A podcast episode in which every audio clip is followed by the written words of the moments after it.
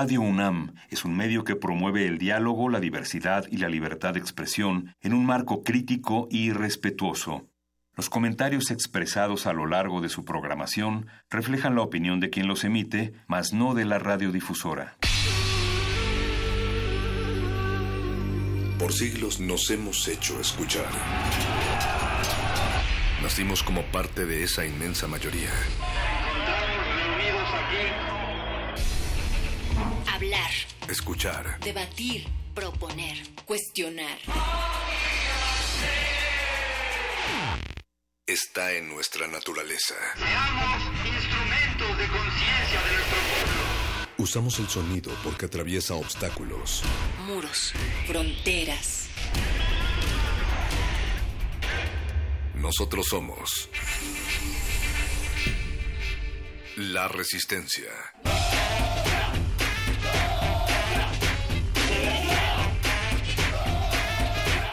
Resistencia modulada.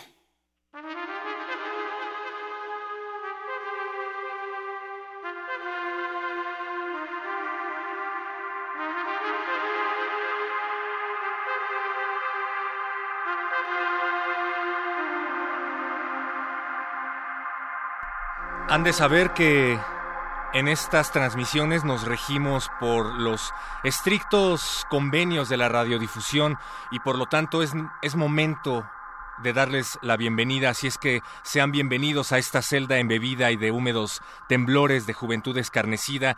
Esto es Radio UNAM 96.1 de FM, www.radiounam.unam.mx. Resistencia modulada es el no lugar, ese no espacio de ánforas colmadas en el que el tiempo no transcurre, pero que siempre inicia aproximadamente a las 8 de este 8 del 11 del 17 y llegamos hasta ustedes sigilosos como el pavor.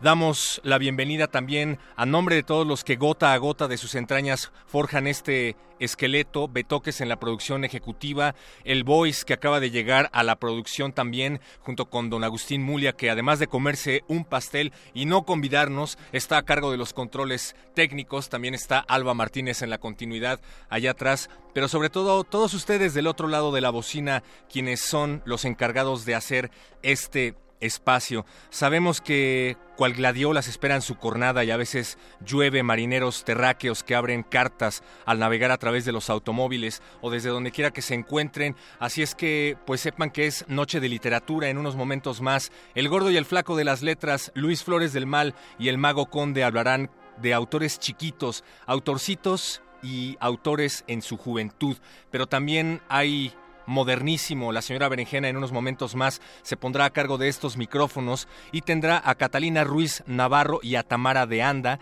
para platicar acerca de Volcánica y Amazona TV sobre activismo y feminismo en América Latina. Y finalmente Resistor para cerrar con broche tecnológico de oro y de fibras de carbono esta emisión, hablarán acerca de la importancia de la ciencia para la humanidad en un contexto en el que la gente que está al mando es cada vez más ignorante y poco creyente de la ciencia. Pero queremos que nos hagan comentarios porque en unos momentos más vamos a escuchar ahora de Luca Bucci y esta canción tiene un mensaje oculto para todos ustedes. Si logran descifrarlo, pues escríbanos a nuestras redes sociales, Facebook Resistencia Modulada o Twitter R Modulada. Las tres primeras personas en hacerlo serán pasajeros sin balsa fieles a los espermas de la lluvia con ojos de pintura y cuyas gladiolas esperan su cornada. Recuerden, esto es Resistencia Modulada 96.1 de FM. Y el mensaje esta noche es que todos y cada uno de ustedes van a morir. La pregunta no es esa, es cómo quieren vivir.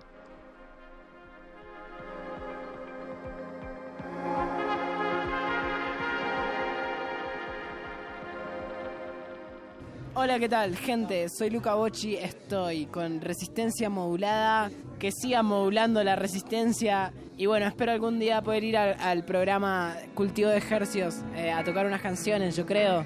Eh, ojalá mi voz la pasen en algún jingle publicitario que me haga multimillonario. Salud, hermanos mexicanos, los quiero mucho. Bueno, pueden poner, si quieren escuchar una canción, escuchen ahora y escúchenla ahora.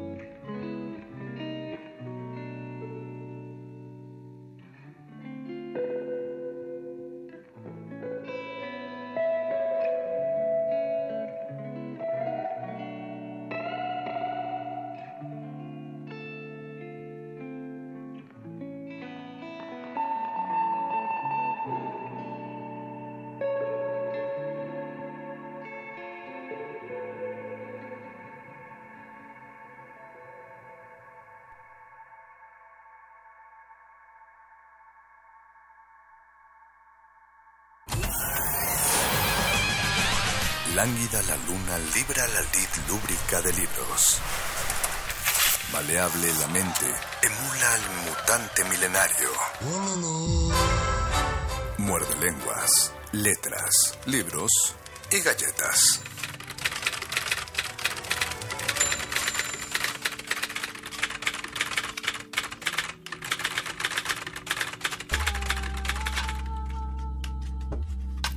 Muerde lenguas. Muerde lenguas. Muerde lenguas. Ay, ay, ay. Juventud, divino tesoro, ya te vas para no volver. Cuando quiero llorar, no lloro. Y a veces lloro sin querer. Plural ha sido la celeste historia de mi corazón. Era una dulce niña en este mundo de duelo y de aflicción. Miraba como el alma pura, sonreía como una flor. Era su cabellera oscura hecha de noche y de dolor. Yo era tímido como un niño. Ella naturalmente fue, para mi amor hecho de armiño, Herodías y Salomé. Juventud, divino tesoro, ya te vas para no volver. Cuando quiero llorar, no lloro, y a veces lloro sin querer. Y más consoladora y más halagadora y expresiva, la otra fue más sensitiva, cual no pensé encontrar jamás. Pues a su continua ternura una pasión violenta unía, en un peplo de gasa pura, una vacante se envolvía. En sus brazos tomó mi ensueño y lo arrulló como a un bebé, y te mató triste y pequeño, falto de luz, falto de fe. Juventud, divino tesoro, te fuiste para no volver. Cuando quiero llorar, no lloro, y a veces lloro sin querer. Otra juzgó que era mi boca el estuche de su pasión y que me roería loca con sus dientes el corazón. Poniendo en un amor de exceso la mira de su voluntad, mientras eran abrazo y beso, síntesis de la eternidad. Y de nuestra carne ligera, imaginar siempre un Edén sin pensar que la primavera y la carne acaban también. Juventud, divino tesoro, ya te vas para no volver. Cuando quiero llorar, no lloro, y a veces lloro sin querer. Y las demás, en tantos climas, en tantas tierras siempre son, sino pretextos de mi rima, fantasmas de mi corazón. En vano busqué a la princesa que estaba triste de esperar. La vida es dura, amarga y pesa. Ya no hay princesa que cantar. Mas a pesar del tiempo terco, mi sed de amor no tiene fin. Con el cabello gris me acerco a las rosas del jardín. Juventud, divino tesoro, ya te vas para no volver. Cuando quiero llorar, no lloro, y a veces lloro sin querer. Más, Más es mía el, alba de oro. Muerde lenguas. Guas, guas, guas,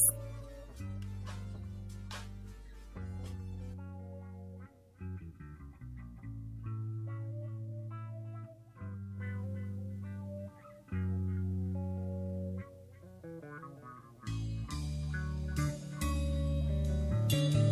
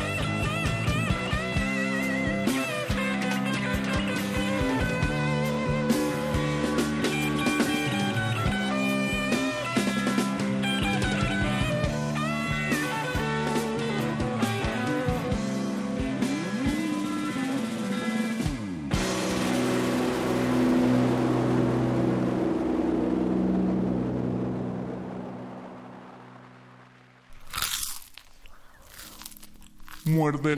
Muerde lenguas.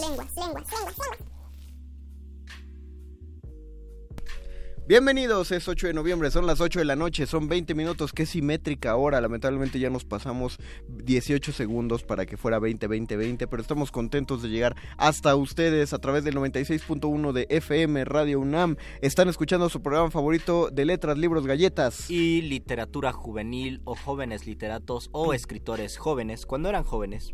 Toda la juventud incluida en las letras, esto es el muerde lenguas. Tenemos muchas preguntas para ustedes, una de ellas es, ¿ustedes se imaginan a, se imaginan a Carlos Monsiváis cuando tenía unos 15 años? Yo digo Nosotros que- tampoco. Yo digo que nació viejito. Nació viejito, es uno de esos que como Brad Pitt, pero no se transformó en Pero Brad no, Pitt. no se hizo. No se hizo más joven, exactamente. Tú, tú hoy vienes disfrazado de viejito. Yo vengo disfrazado Vienes de viejito. disfrazado de Luis Flores del 2043. Y el Luis Flores del 2043 sabe que México no va a ganar un mundial hasta ese momento. No, ve. eh, Pero, acabas pero no de- quiero hablar de cosas tristes. No les voy a decir quién No, será el Luis, presidente de- en eso- 2018. Esto, eso está. No, Luis, eso- Eso es terrible, lo sé. con eso no se juega. Eso es- ya, superas, ya me voy de esta cabina. Eh, no, queremos saber además cuáles son eh, sus textos de juventud favoritos. No, no precisamente que nos hablen de literatura juvenil o que digan. Porque es un tema puntilloso y, Y creo que es también parte del deberíamos pensar hasta qué edad entraría. Yo creo que antes de los 30 son jóvenes, después ya son jóvenes no tan jóvenes, chavorrucos ahora según, les dicen. según el Instituto de la Juventud del Distrito Federal, uno se considera joven hasta los 29 años. Hasta los 29. O sea, cuando pasas a los 30 ya eres adulto. ¿Cómo cambian los tiempos? Uno se volvía adulto eh, al pasar a los 18 años y ahora hasta los 29. y ahora hasta los 29, pero pues yo creo que ya, eh, la, la juventud está en el corazón, pero tratemos Pero ese tema. yo he visto gente de 32, 33 que aparentan juventud y que hace unos 100 años o 500 años no era así. Por ejemplo, Garcilaso de la Vega, si uno lo ve en fotos, pues era un señor barbón que ya había dictado su testamento y ya sabía que estaba próximo a morir. Y Garcilaso murió a los 36 años. Justo a esa edad también murió Federico García Lorca, 500 años después o 400 años después. Y Lorca, si ustedes los ven, lo ven en la foto, siempre aparece muy Siempre, joven. siempre fue un mozalbete Lorca. Lorca nunca maduró.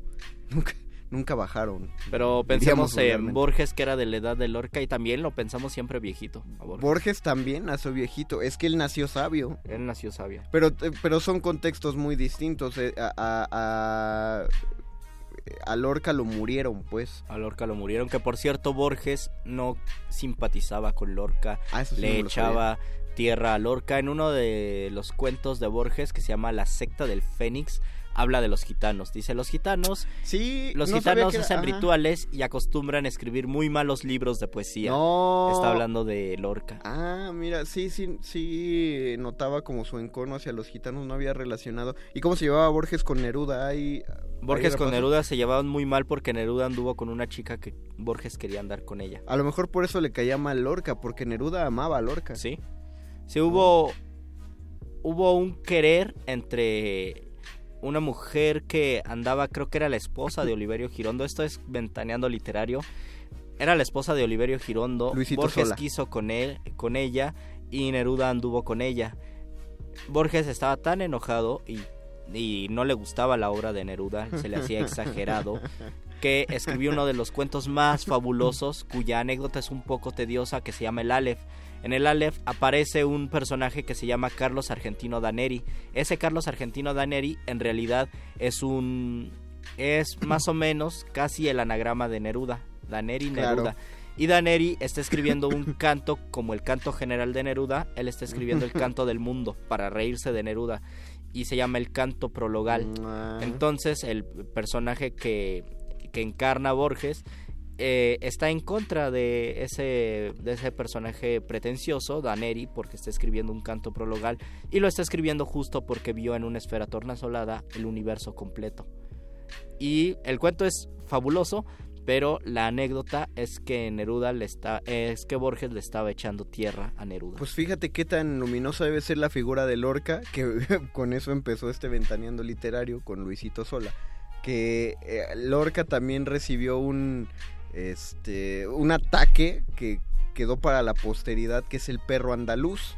Eh, El perro andaluz es la película que hacen entre Salvador Dalí ¿Y Luis Buñuel? y Luis Buñuel porque eh, es una historia muy secreta, lo mismo que tú dijiste, es un ventaneando, porque Salvador Dalí y Lorca estaban como, pues no podemos decirlo de otra manera, estaban enculados y ellos, ellos eran, pues, eran una pareja de los subterfugios. Eh, la cosa es que Luis Buñuel era, eh, era de estos homosexuales muy de closet, tan de closet que se vuelven homofóbicos y entonces Luis Buñuel eh, convence a Salvador Dalí de la malignidad de la homosexualidad, le hace, le hace creer que es culpa de Lorca el haberse metido estos enconos y entonces entre Buñuel y Dalí crean esta obra que por eso se llama El perro andaluz porque de ahí es Lorca de Andalucía y es su manera de burlarse, una manera que yo amo el cine de Luis Buñuel excepto esa película. Porque es todo el bullying contra Lorca. No, ni siquiera, ni siquiera por eso, porque no tiene, más allá de las metáforas, más allá de, de que sea la supuesta oda del surrealismo, no, no es buena película. Y yo, ya que estoy disfrazado del economista Luisito Sola, les quiero hablar de Juan McCormick. a- perdón, Hellman. Hellman, Hellman, perdón. Qué bruto, qué bruto. Vamos a una pausa. Vamos a una pausa. No, es cierto. Eh, les que- queremos que nos comenten acerca de sus libros de juventud. Eh, estamos en Facebook como Resistencia Modulada. Twitter, arroba R modulada. Eh, queremos recibir sus comentarios. ¿Qué opinan Vamos de la escritura joven? No, va- vamos ¿Hasta a- qué ah. momento es joven? Ah, bueno, bueno, entremos en temas porque tenemos varios. Y, y- y ya que propusiste ese, es bueno que empecemos con ese. ¿Qué opinamos de la literatura jo- joven? Y al hablar de literatura joven, ¿estamos hablando específicamente de la juventud de los autores o de la literatura escrita para lo que se considera eh, lectores jóvenes? Antes quiero mandar un saludo a Maru Talonia y a Ramírez Armando que nos están viendo a través de nuestro Facebook Live. Eh, y alguien nos está mandando muchos corazones, espero que sean ellos. ¿Estamos hablando de, autores o de lectores jóvenes, Luis? Estamos hablando de autores jóvenes, o es lo que yo quiero plantear, cuando son jóvenes y qué pasa, por ejemplo, en el campo cultural, donde en México, donde los escritores jóvenes, por lo menos en el FONCA, son hasta los 34 años. Es decir, en, Sí. en el FONCA muchos escritores como Ramón López Velarde podía entrar siempre eh, eternamente joven, aunque lo vemos un poco señor, puede ser joven y así como...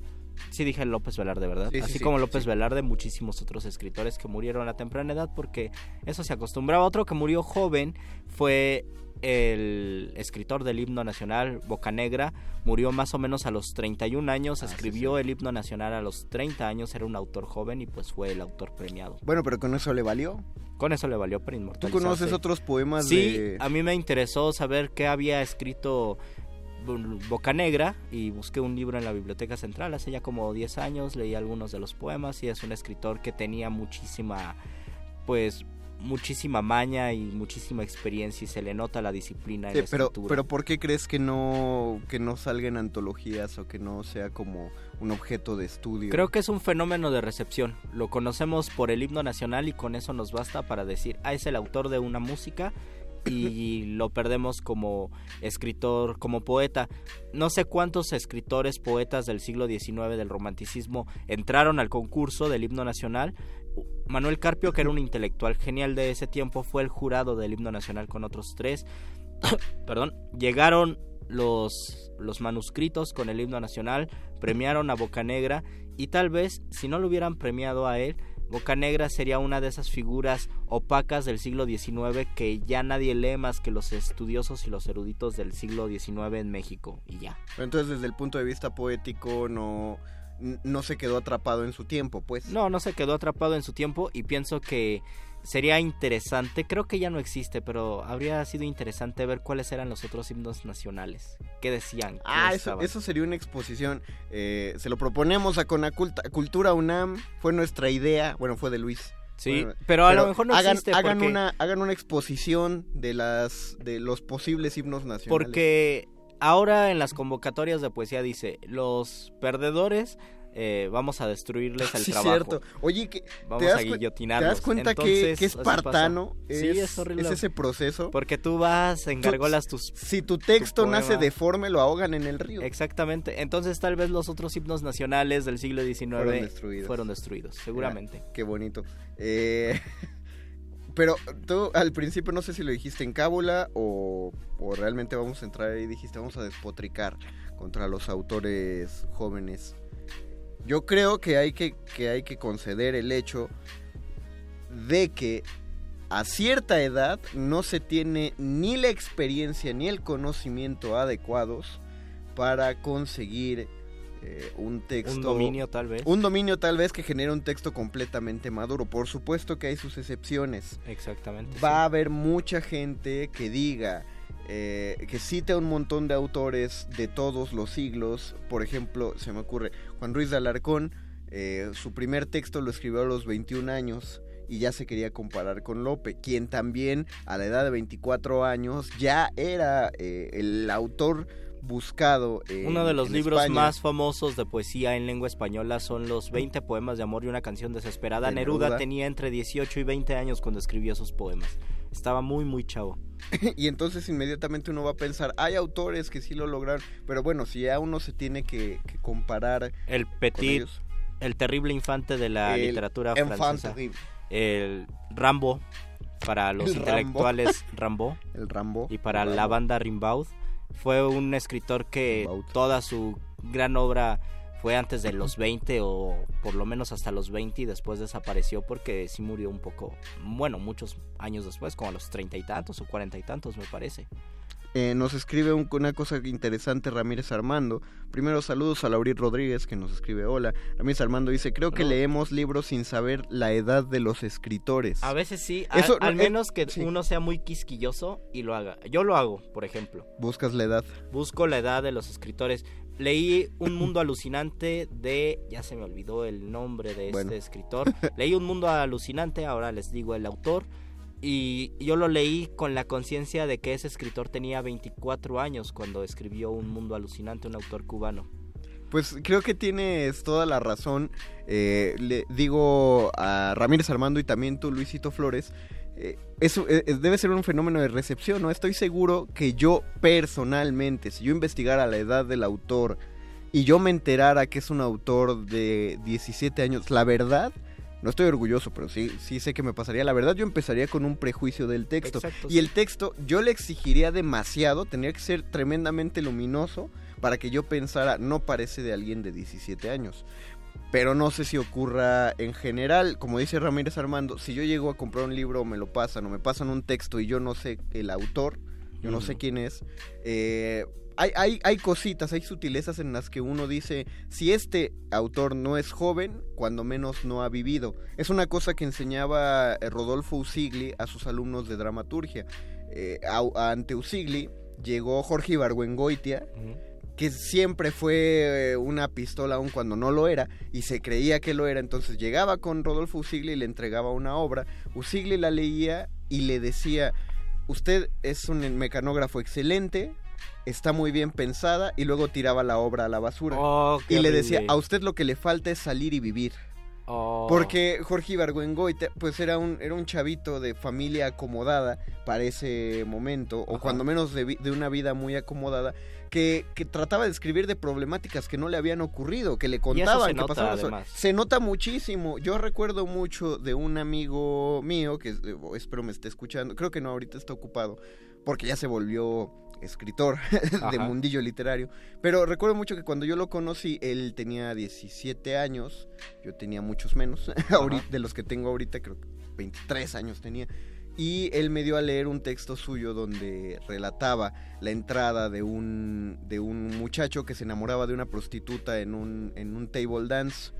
Y cuando uno lo leía, lo que tú dices, se nota, se notaba que él nunca había estado en un table dance, no sabía la estética de eso, del interior de esos lugares, eh, no, no sabía cómo se relaciona eh, con cómo se relaciona uno con las personas que trabajan en esos lugares y eso se nota. No, no estamos hablando tanto de un asunto de edad como uno de experiencia. No puedes hablar de un lugar de, de ese, bueno, un tipo, uno de esos tipos de lugares si no lo conoces de cerca. Y también ocurre algo curioso, por lo menos en los géneros literarios. Se dice que la poesía, uno puede escribir buenos poemas en sus veintitantos, pero para que madure un texto narrativo, ya sea cuento o más allá novela, es más complicado y necesitas más tiempo. Y por ejemplo, Borges, a sus veintitantos años, sacó su primer libro de poesía que se llamaba Cuaderno le puso el nombre del cuaderno que había comprado. Es como si tú compraras un, un escribe. Un escribe y le pusieras escribe a tu libro de poemas. Escribe patrocina. Le tenía, tenía tanta pena de su libro que llegó a un teatro donde estaban todos los sacos de los asistentes. En cada saco puso uno de sus, li de sus Ah, libros. Hasta mucho tiempo se dio a conocer como poeta y hasta sus treinta y tantos o casi cuarenta y tantos fue cuando se aventó a escribir cuento y fue uno de los cuentistas más maravillosos que existen. Tam- tampoco creo que haya llegar a esos extremos de porque así se nos va la vida, ¿no? De decir, no, no voy a no, voy- no me voy a atrever a hacer algo hasta que cumpla más edad. Ajá. No, a lo que voy es que si uno concibe un texto a los 19 años, uno debería tener la conciencia de que a los 19 años, o sea, puedes acabar tu texto, pero puede que no sea perfecto. No lo vayas divulgando por todos lados pensando que has hecho tu pues tu mayor obra. Porque hay un, hay un deseo de inmediatez muy fuerte eh, y de reconocimiento que a todos nos pasa y es todos, completamente entendible porque vivimos en un mundo donde el reconocimiento tiene que ser aquí y ahora, en este momento. Por eso está el Así que Facebook. véanme, véanme, ya, ya escribí algo y nos surge mandarlo a pues a alguna publicación, alguna revista electrónica para que para que digan, ah, mi hijo ya es un escritor, ¿no? Aunque tengas 20 años, es importante que vayas a leer tus... Y, o sea, no lo estoy juzgando, creo que nada más lo estoy describiendo porque yo he sido parte de ese fenómeno cultural. Sí, todos. Y te urge tanto que vas a la casa del poeta a leer tus, tus versos o eh, encuentras en internet muchísimas recopilaciones de cinco poetas jóvenes de la facultad, cinco poetas jóvenes de tal lugar, cinco... eh, la poesía joven, ¿no? La escritura joven, que es importante la difusión, pero también a veces puede entrar en un fenómeno de inmediatez y de no reflexión, sino de usar eso como... El, el peligro es que se puede usar eso no como un fin, sino como un medio para obtener algo. No nos hagamos tontos, para eso existen los editores. Eh, el fenómeno ocurre mucho en la actualidad, ahorita que hablas de la inmediatez, pero ha ocurrido a lo largo de la historia de la literatura. Cuando cada piensen ustedes, escuchas, la próxima vez que abran un artículo en internet o un cuento que se publica en internet o, o publicaciones recientes, tengan por seguro que si son de los primeros lectores, ese texto sigue caliente. Es probable que ese texto se haya entregado ocho horas antes. A Y- menos que, por ejemplo, Ajá. estamos hablando de publicaciones como la revista Casa del Tiempo, los textos sí se entregan con un mes de anticipación. Sí. Hay lectores de prueba y hay editores que hacen las correcciones. En las revistas de internet, cuando todo sale muy en caliente, pasa el texto, el editor se asegura que no haya habido algún error de dedo o de eh, continuidad y lo sube porque tenemos ganas de la inmediatez, cuando realmente, de manera ideal, eh, deberíamos dejar un periodo de reposo entre un texto y otro, bu- bueno, entre una versión de un texto y la siguiente para corregir, pero no le damos tiempo de madurar. Yo y lo, se yo publica. lo que Eh, pienso, pasa todo el tiempo. yo lo que pienso ahora es que lo que so- lo que dije puede sonar de un señor eh, amargado No. que no lo hace y que lo prohíbe y no es así porque yo lo he hecho o yo lo hice mucho tiempo, muchos de mis compañeros lo hacemos Sí. y creo que la recomendación es que no se lo prohíban, sino que lo experimenten, que ustedes por su cuenta si quieren escribir, a lo mejor a lo mejor son genios, ¿no? Y eso es y eso creo que sería pues enriquecedor para nuestra literatura o para la literatura en general. Pero todos tenemos un proceso y en, y en parte de ese proceso está la equivocación y está el deseo de querer publicar algo inmediatamente o si te ofrecen la oportunidad de publicar un libro a tus 21 años y aunque sabes que está cojeando el libro, tú dices sí, lo quiero hacer porque me urge y creo que de, de ese tipo de error entre comillas se aprende mucho y aprendemos después yo creo aprendemos a reposar el texto y a decir tal vez me tengo que esperar un poco Ahora, hay, hay un método para disfrutar de las mieles de la inmediatez y además dejar madurar un texto, que es el método de Stephen King, que lo obtiene, lo describe en su libro que se llama Mientras escribo, y ahorita pues King está de moda, y es un, y es un método que a mí me parece muy adecuado cuando quieres escribir un chorro y quieres publicar un chorro. Ajá. King, eh, él relata que cada vez que se levanta, corre, bueno, antes, eh, más jovencito, corría antes de que lo atropellaran para hacer circular la sangre al cerebro, llegaba a su casa, todavía no se despertaba su familia, se encerraba en su estudio y él se imponía durante hora y media escribir todas Hora las media. páginas, hora y media, todas las páginas que él pudiera hacer las escribía sin pensar eh, mucho, sin, sin, atra- sin atraparse tanto en las dificultades técnicas, se ponía a redactar y a redactar y a redactar. De ese modo, a ese ritmo, escribiendo tantas páginas, eh, King lograba hacer novelas de 600 páginas Ándale. en dos o tres semanas. Después de que acababa una de esas novelas, abría el cajón de su escritorio, dejaba caer el mamotreto porque escribía con máquina de escribir, dejaba caer el mamotreto y pensaba en la novela del día siguiente. Y al día siguiente empezaba otra novela. Y así seguía escribiendo hasta que hubieran pasado dos meses y a los dos meses sacaba una de sus novelas recién aca- bueno, acabadas antes y empezaba a leer para cortar y corregir. Y ya que estuviera contento con ese texto, ya es cuando lo mandaba al editor. Oh. A ese ritmo, digamos, le manda un libro al editor, el editor lo publica y para cuando ese libro se está publicando, él ya está en pláticas del siguiente libro a publicar. Cuando yo tenga mi libro sobre cómo le hago cuando escribo, ten- tendré que mencionar y tendré que confesar que mucho de lo que escribo o de lo que corrijo está marcado y determinado por los concursos que no gano. Claro. Mientras no vaya ganando un concurso por eh, donde pueda publicar, eh, me da chance de corregirlo y digo, ah, bueno, no gané, pero necesita tal vez arreglarse, acomodarse el texto y encuentro errores, ¿no? Y lo voy corrigiendo y lo voy disfrutando y hasta cierto punto digo, qué bueno que no gané porque le hace falta una pulidita. Nos- Cuando gano digo, ya quedó el libro y es mi medida para saber que ese libro lo tengo que abandonar. Creo que pues me contradigo porque busco un tanto la inmediatez allí, pero también es un poco el azar y decir, si, gan si gano, si me aceptan un dictamen, eh, si dictaminan positivo mi libro, pues eh, ya lo dejo allí.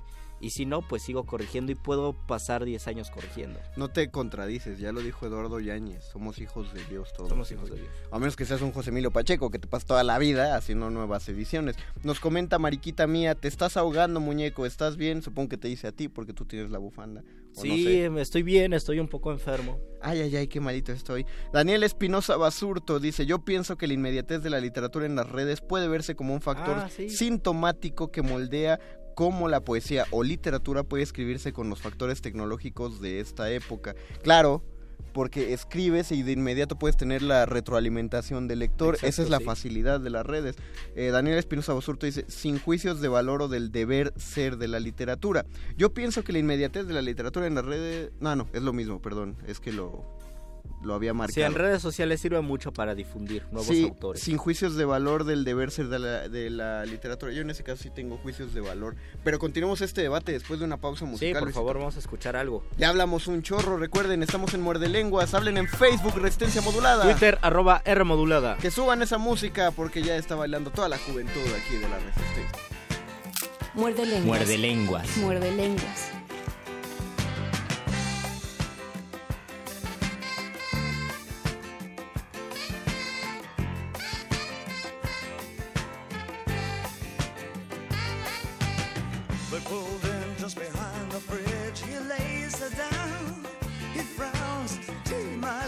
A funny thing. Am I still too young? He kissed then and there. She took his ring, took his babies. It took him minutes, took her nowhere. Heaven knows he'd have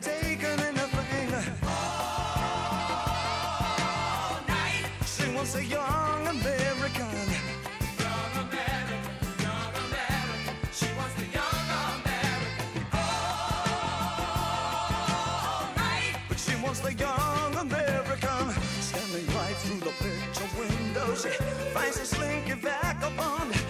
Calls as he passes a Ford Mustang. But heaven forbid she take anything.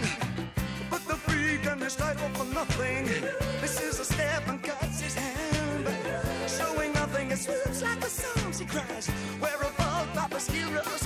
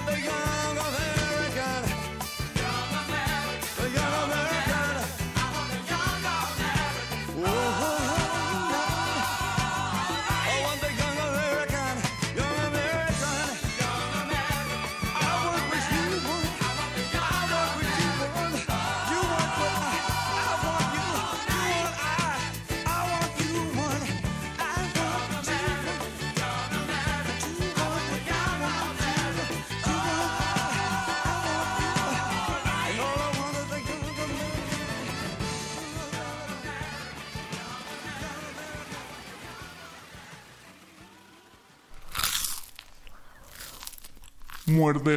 Muerde lenguas. Lenguas, lenguas, lenguas, lenguas. Cuando la primer duda del hombre surgió, el universo respondió con el conocimiento en forma de persona. Una persona con suéter.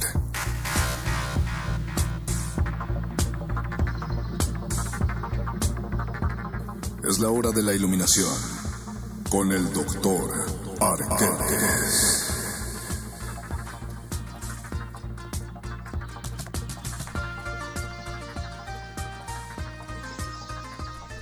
Y agregándose a esta conversación en los últimos 11 minutos de nuestro Muerde Lenguas de miércoles, ha llegado el querido doctor Arqueles. Así es, Mario Conde. Bienvenido, doctor. Qué Gracias, bueno. gracias. Y, y ya en el modernísimo celebran su llegada.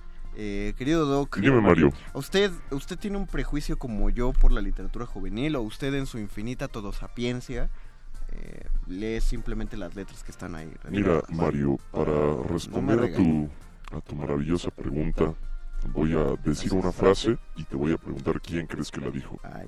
La frase dice, los jóvenes hoy en día soy uno- son unos tiranos, contradicen a sus padres, devoran su comida y le faltan al respeto a sus maestros. ¿Quién crees que haya dicho esta frase? Eh, Gustavo Díaz Ordaz. No, Yo digo que le dijo, no me acuerdo si es Horacio o Aristóteles. cerca, muy cerca, No, es, Mario Conde. es griego. Fue Sócrates. Aquí idiota Horacio es latino. Eh, Crucifiquen. Ahora, es curioso ver que Sócrates diga esta frase que parece tan, tan prejuiciosa. Cuando sus amantes eran jóvenes. Por ejemplo... Luisito, y sola. Perdón. Cuando es considerado eh, un peligro para la ciudad de Atenas por ser un- una persona que pervertía a la juventud. ¿Cómo es posible que alguien que se supone pervierte a la juventud piense de esta manera de la juventud? Ajá. En ese sentido, mi querido Mario, incluso la frase podría parafrasearse un poco con la famosa frase de, del expresidente de Chile, Salvador Allende. ¿Cuál? Ser joven y no ser revolucionario Ah, es una contradicción hasta biológica. Y es curioso lo que pasa en redes sociales o cómo se manifiesta eh, tanto una actitud pues fuerte, emprendedora o un deseo de querer cambiar el mundo y también un deseo de desaprobar eso, ¿no? Por parte de la juventud. En ese sentido es que tal vez la rebelión juvenil es muy necesaria, mi querido Mario, incluso para los escritores jóvenes. Tal vez justo, como pensamos, no es que Carlos Monsiváis haya nacido calvo, eh, con lentes y con millones de gatos a su alrededor, sino que poco a poco se fue formando, fue forjando una cierta personalidad literaria y política, y de esa manera se volvió quien era. No fue siempre el mismo, y tal vez ese Carlos Monsiváis joven fue una persona que ya era en, un- en cierto sentido un prototipo del que se iba a convertir, pero en realidad siempre fue otro. Yo, yo lo decía por, su cara. Si- Siento que siem- siempre fue el tío Monsi. Eh, entonces, sí, hay una duda que me surgió mucho. Estaba recordando mi- las clases de biología de la secundaria, cuando nos hablaban acerca de, lo que era ser adolescente. Y que parte de ser adolescente eran los nuevos pelos, tu cambio de voz, eh, el cambio de tu pH, que te salían granos. Las hormonas. Las hormonas, pero había una cosa particular de la madurez mental donde así lo especificaban los libros de texto. Sentimiento de nadie me comprende. Que eh, lo, lo marcaba el libro de texto gratuito. Que uno cuando era joven, un síntoma de ser adolescente era sentir que nadie te comprendía. Lo que yo quiero, lo que me surgió esta duda y no, no la tuve hace más de cinco días es, eso sí es una cuestión biológica, es decir, hay algo en los químicos a propósito, eh, o es producto de la interacción social, o resulta que, que genuinamente no los entendemos, pero porque yo ya no, yo ya no me considero adolescente, joven sí, pero adolescente no, genuinamente ya no los entendemos de ese modo y ellos tienen la razón, eh, porque tampoco creo que haya que endiosar a la juventud, porque yo me acuerdo de mi juventud y sé que cometí un montón de cosas espantosas. Habría que incluir el factor de la experiencia. Yo también bebí aguas Mario. locas. en un el, el- tinaco. el beber aguas locas finalmente es, es parte de, de una experiencia, de una cierta manera de experimentar ese periodo de la vida. Sin embargo, todos estos factores que mencionan, que mencionas, mi querido Mario, tienen que ver para definir cómo es que cualquier individuo se va desarrollando dentro de la sociedad. Precisamente tal vez hay muchos prejuicios o una cierta carga que justifica pues el accionar de los jóvenes, jóvenes, muy jóvenes, por todos estos factores biológicos. Sin embargo, también hay que pensar eh, cuál es el lugar que tienen en esa estructura social y política, porque no son gente que tenga eh, cierto poder o autonomía, pero tampoco son niños pequeños Claro. y por lo tanto no son responsabilidad plena de un adulto. Y en ese sentido tal vez también son una especie de tránsito que pues implica muchísimas cosas, implica precisamente aprender y darse cuenta muchos años después de que uno tal vez no era tan brillante a esa edad. Es, es un tránsito que antes no se hacía. Al principio hablamos que eh, el Instituto de la Juventud considera que uno es joven hasta los 29 años, pero antes se consideraba que a los 18 años era un- uno era un adulto. Pero vamos antes de los años 50, vamos Y- los años 30, los años 40. Ahora, en Inglaterra la emancipación de los jóvenes es a partir de los 15 o 16 años. Ahora, también, exactamente. Pero ¿Dónde están los parámetros? Pero antes, por ejemplo, nada más hay que revisar las modas. Los niños de los años 20, de los años 30, eran adultos chiquitos. O sea, adultos reducidos. Su ropa era una versión miniatura de la ropa de adultos. Cuando un niño pasaba de los 15 a los 16 años, pasaba de ser niño a adulto. Adulto, sí, pasaba en automático a adulto. Nos dice, pregunta Candiani que si es probable porque ha cambiado la expectativa de vida. Y en tanto eso también puede no. ser que haya cambios precisamente en cómo se maneja la vida de una persona. Lo que pasó fue el rock and roll. Es decir, eh, a, los, a los 15 años, eh, so- eso sí sonó como de viejito, como si lo estuviera satanizando. Maldito rock and roll, les metió ideas. No, más bien descubrió las ideas. Los, los niños pasaban de ser eh, hijos, hijos nada más, a ser los que se encargaban de, lo, de los negocios. Eh, Adquirir responsabilidades económicas exactamente. y profesionales. Y ya vestían de trajecito y Así toda la es. cosa. Pero después empezó a surgir cosas como eh, el rock and roll y, y el rock and roll empezó a encontrar más escuchas en una edad particular. Y en vez de tener adultos chiquitos, tuvimos... eh, Pues niños grandes. Niños grandes, Lo- exactamente. la- así se les consideró. No existía el término adolescente. Los, los muchachos de 15 a 18 años, de 15 a 20 años, empezaban a ver que no querían tener pues la misma, no sé si resp- llamarlo responsabilidades, o la misma madurez que sus padres. Como nos decía la señora Berenjena, tal vez tiene que ver con No, tiene- una cierta perspectiva del consumo. tiene, tiene todo que ver. esto. Tiene todo que ver. En cuanto el rock and roll ubica a este sector de gente, bueno, los músicos hacían música, no les importaba la edad, ellos hacían música. Ahí entraron las disqueras y con las disqueras todos los empresarios. Ah, mira, tengo aquí un grupo de gente que ya puede ser económicamente activa, es decir, algunos ya tienen trabajo, otros siguen siendo económicamente dependientes, pero tienen un dinero que no necesitan para pagar una hipoteca o pagar hijos. Tienen un dinero que pueden gastar en ellos mismos, que es algo exclusivo de la juventud. El adulto lo que en lo que gasta dinero es en sus responsabilidades, hay que pagar cuentas, hay que pagar la casa. Si se compra un coche es porque el coche es necesario. El niño no tiene ingresos, aunque necesita hacer gastos, no tiene ingresos y sus gastos dependen de los adultos. Los jóvenes, dale tu dinero y rézale a Dios a ver qué hacen con ellos. Y, las disqueras dijeron que ese dinero lo ocupen en nosotros y entonces vamos a poner cafeterías donde suene esta música y coman eh, toda la comida que los adultos ya les duele la panza, entonces no pueden comerse ellos, pero ustedes sí pueden. Y ustedes, vamos a hacer ropa especial para ustedes para que no se vistan Es como un los horrendos de del mercado. Es Claro que sí. conspiración, Mario. No, no, es que no lo estoy diciendo como un- algo malo. Es una descripción del mercado. Exacto, no lo estoy diciendo como algo malo, como algo horrible de, mm, de las corporaciones crearon la adolescencia. No, sino que supieron aprovechar que la, que la adolescencia estaba encontrando su libertad. Necesitaba una, una identidad. Y como no existía esa identidad en el mercado, había que crearla. Y surgieron marcas, y surgieron espectáculos, surgió, Y surgió música, música, arte de todo tipo. Yo quiero, yo quiero despedirme con un poema de Gonzalo Rojas. A ver. Que habla sobre los poetas, los escritores menores de 25 años. Y Gonzalo Rojas decía: Son los que a mí más me entusiasman porque tienen la rebeldía y tienen el deseo ardoroso de escribir sin ningún tipo de miedo que los adultos ya tienen. El poema se llama A veces pienso quién. A veces pienso quién, quién estará viviendo ronco mi juventud, con sus mismas espinas, liviano y vagabundo, nadando en el oleaje de las calles horribles, sin un cobre, remoto y más flexible, con tres noches radiantes en las sienes y el olor de la hermosa todavía en el tacto. ¿Dónde andará? ¿Qué tablas le tocará dormir a su coraje? ¿Qué sopa devorar? ¿Cuál será su secreto para tener veinte años y cortar en sus llamas las páginas violentas? Porque el endemoniado repetirá también el mismo error, y de él aprenderá, si es que se cumple en su mano la escritura.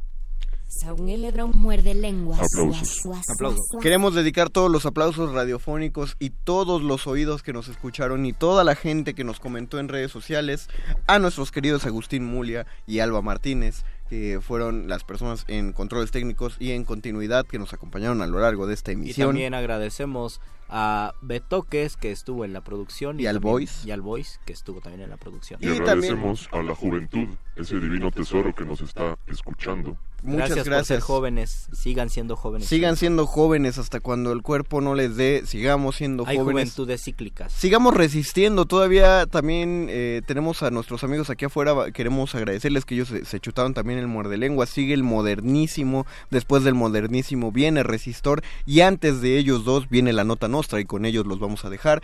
Mientras tanto, nosotros nos escucharemos en el muerde lenguas hasta el próximo lunes a las 8 y Hablaremos cuarto. de lo ridículo, lo grotesco y lo caricaturesco. Como casi no se nos da ser ridículos, pues por eso vamos a, a estudiar este tema. Muchas gracias a todos. Se despiden de estos micrófonos. Luis Flores del Mal. El Mago Conde. Y el doctor Arqueles, quédense en resistencia modulada.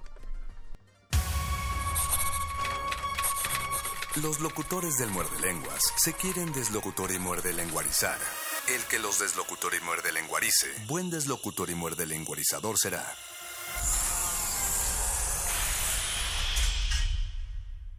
La noche modula. La radio resiste. Resistencia modulada. Universidad Nacional Autónoma de México. La Universidad de la Nación.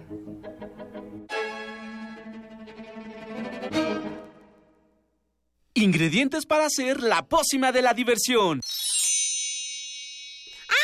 De rana intrépida. Ratones de laboratorio. Plumas de pollo creativo. Mm, medio litro de carcajadas. Y listo. Revolvemos todo y decimos... Hocus Pocus, la revista de los peques y no tan peques. Todos los sábados de las 10 a las 11 de la mañana por el 96.1 de FM. Diviértete aquí en Radio UNAM.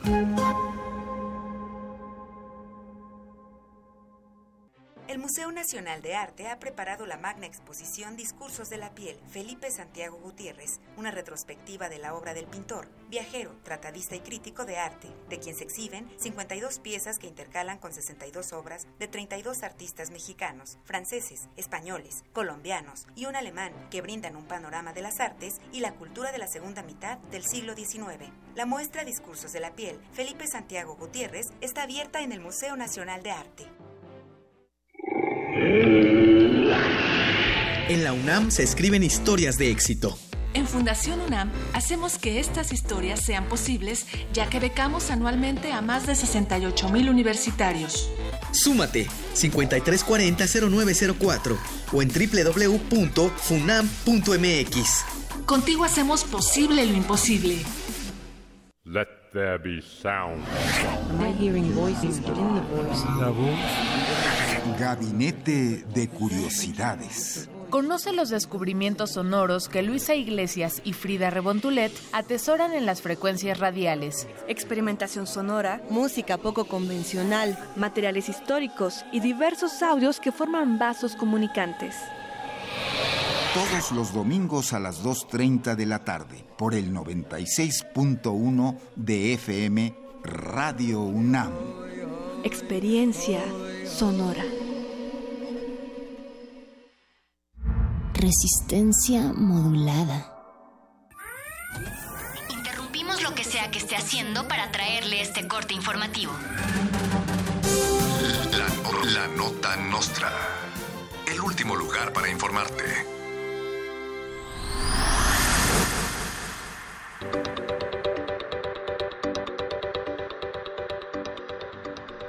Develan en Durango una placa que conmemora a la carta Manga. Manga. Los diputados responsables del supuesto error aclararon después que no se trató de una equivocación y que desde ahora trabajarán implacablemente por los derechos de los otakus. Pronto presentarán una carta manga ilustrada por Akira Toriyama y Masami Kurumada, que por si no lo saben son los autores de Dragon Ball Z y los Caballeros del Zodiaco. Sugoi. Una playera autografiada por la selección nacional será nombrada candidata independiente por haber obtenido más firmas que Margarita Zavala. La playera competirá por la presidencia en el 2018 con un libro de visitas del baño de un Sanborns, el cual a su vez obtuvo más firmas que Jaime Rodríguez Calderón, alias El Bronco. Fuentes cercanas a Resistencia Modulada afirman que el baño de cualquier bar de insurgentes tiene más firmas que Margarita y El Bronco juntos, pero ya veremos. Un grupo de personas que ingresaron al metro con un féretro fueron sancionadas con una multa cuyo monto aún se desconoce. Las personas se dirigían al metro Panteones y al parecer olvidaron que los muertos pagan una tarifa especial. El jefe de gobierno Miguel Ángel Mancera afirma que el cadáver se encuentra detenido y aún no ha hecho declaraciones al respecto. Un muertito de pasaje por el metro se paseaba pues morir no es una traba para poder ir de viaje. Mancera dijo, qué ultraje, eso me mantiene inquieto, pues es falta de respeto que quien se marcha al panteón se entromete en un vagón y no pague su boleto.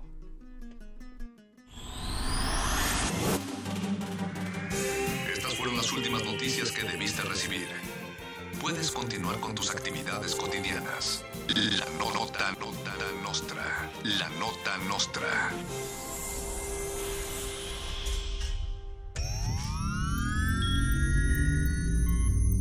Hemos visto historias que definen la identidad de una época. Sentimos los trailers, la fila de las palomitas, los créditos y el número de los asientos. Nos gusta el cine. Todo el cine. Y queremos platicar, debatir y discutir sobre él. De retinas. Un horizonte sonoro para vivir el cine. Martes. 21 horas. Por el 96.1 de FM. Radio UNAM.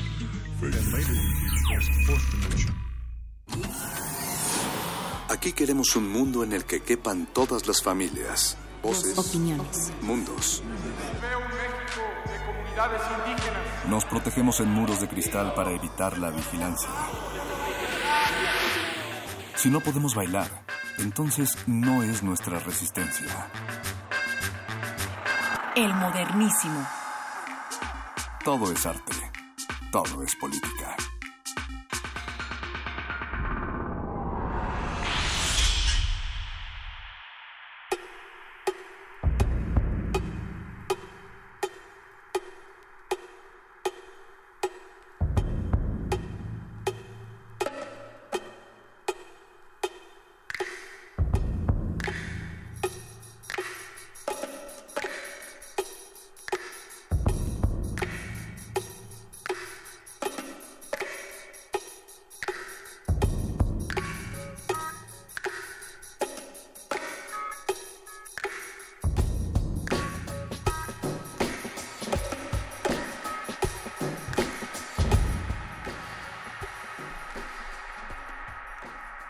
Este es el ritmo que indica que inicia aquí el modernísimo cuando son las 9 de la noche con 7 minutos. Desde esta querida Ciudad de México, ¿cómo están? ¿Cómo están allá afuera? Esto es, y sigue siendo resistencia modulada. Ha llegado el momento de hablar de temas públicos, de derechos humanos y también escuchar y bailar al ritmo del salvaje pop. Yo soy Berenice Camacho. En esta ocasión me encuentro, bueno, soy la única habitante de esta cabina, pero no estoy sola. Me acompaña del otro lado del cristal un gran equipo de producción. Está el señor Agustín Mulia en la operación de la consola. Alba Martínez, dos cristales más allá, les saluda a todas y todos ustedes. Ella está en la continuidad. Está también el Betoques en la producción ejecutiva. Oscar Sánchez, el Voice, está también en la asistencia y en los teléfonos. Un gran equipo para arrancar este modernísimo de miércoles.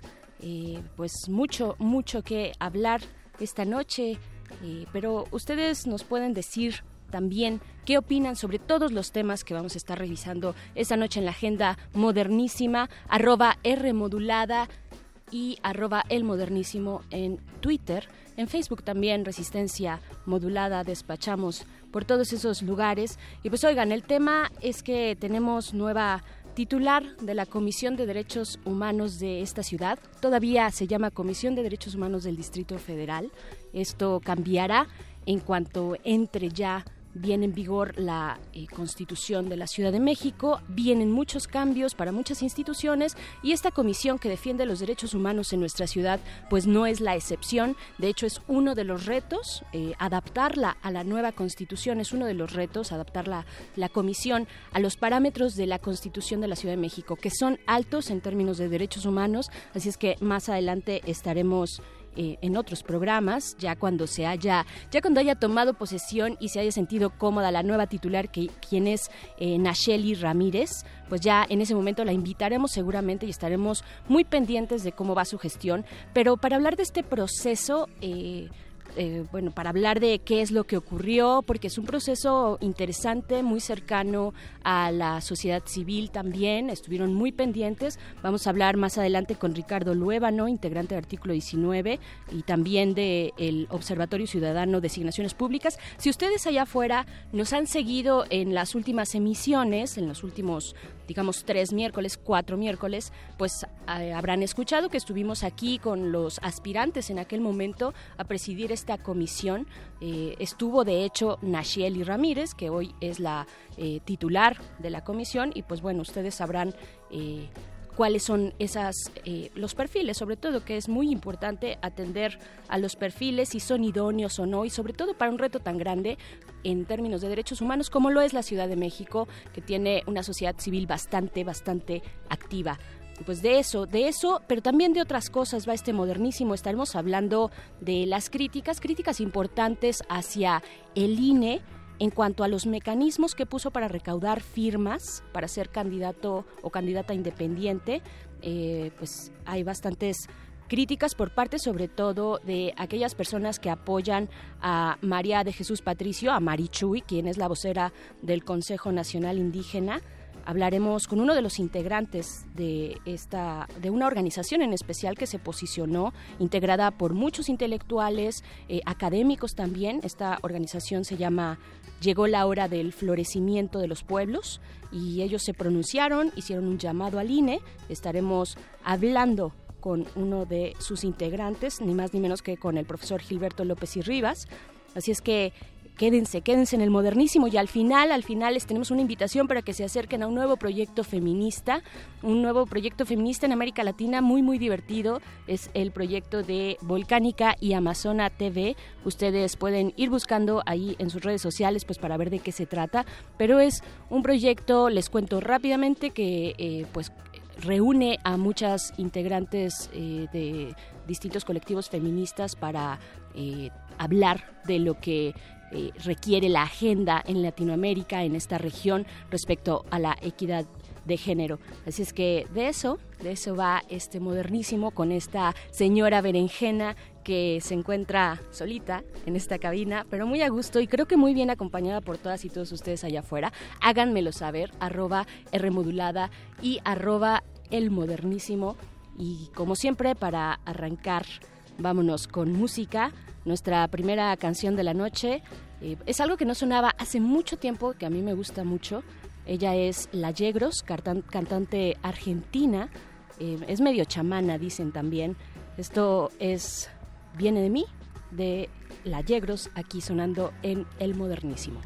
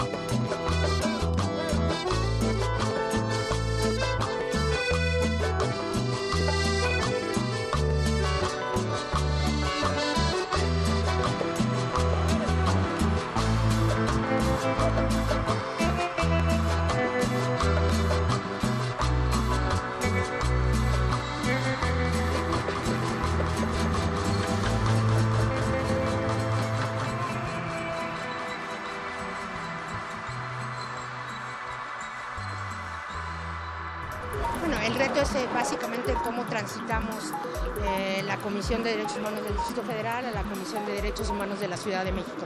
Y eso está marcado muy claramente por la constitución política que actualmente tenemos y a la cual tenemos que alimentar. O sea, tenemos que alimentarla por lo que nos demanda la misma constitución, o sea, la transformación, por nuevos organismos autónomos con los que tendremos que trabajar muy de cerca, como puede ser el de prospectiva y políticas públicas, como puede ser el de evaluación, como puede ser el de defensoría, de hecho, de, derechos eh, humanos, y pues la nueva ley, el que vamos a tener trabajo territorial, el que vamos a pasar de solamente estos procesos de conciliación legal a procesos de mediación y justicia restaurativa. ¿no? El. El modernísimo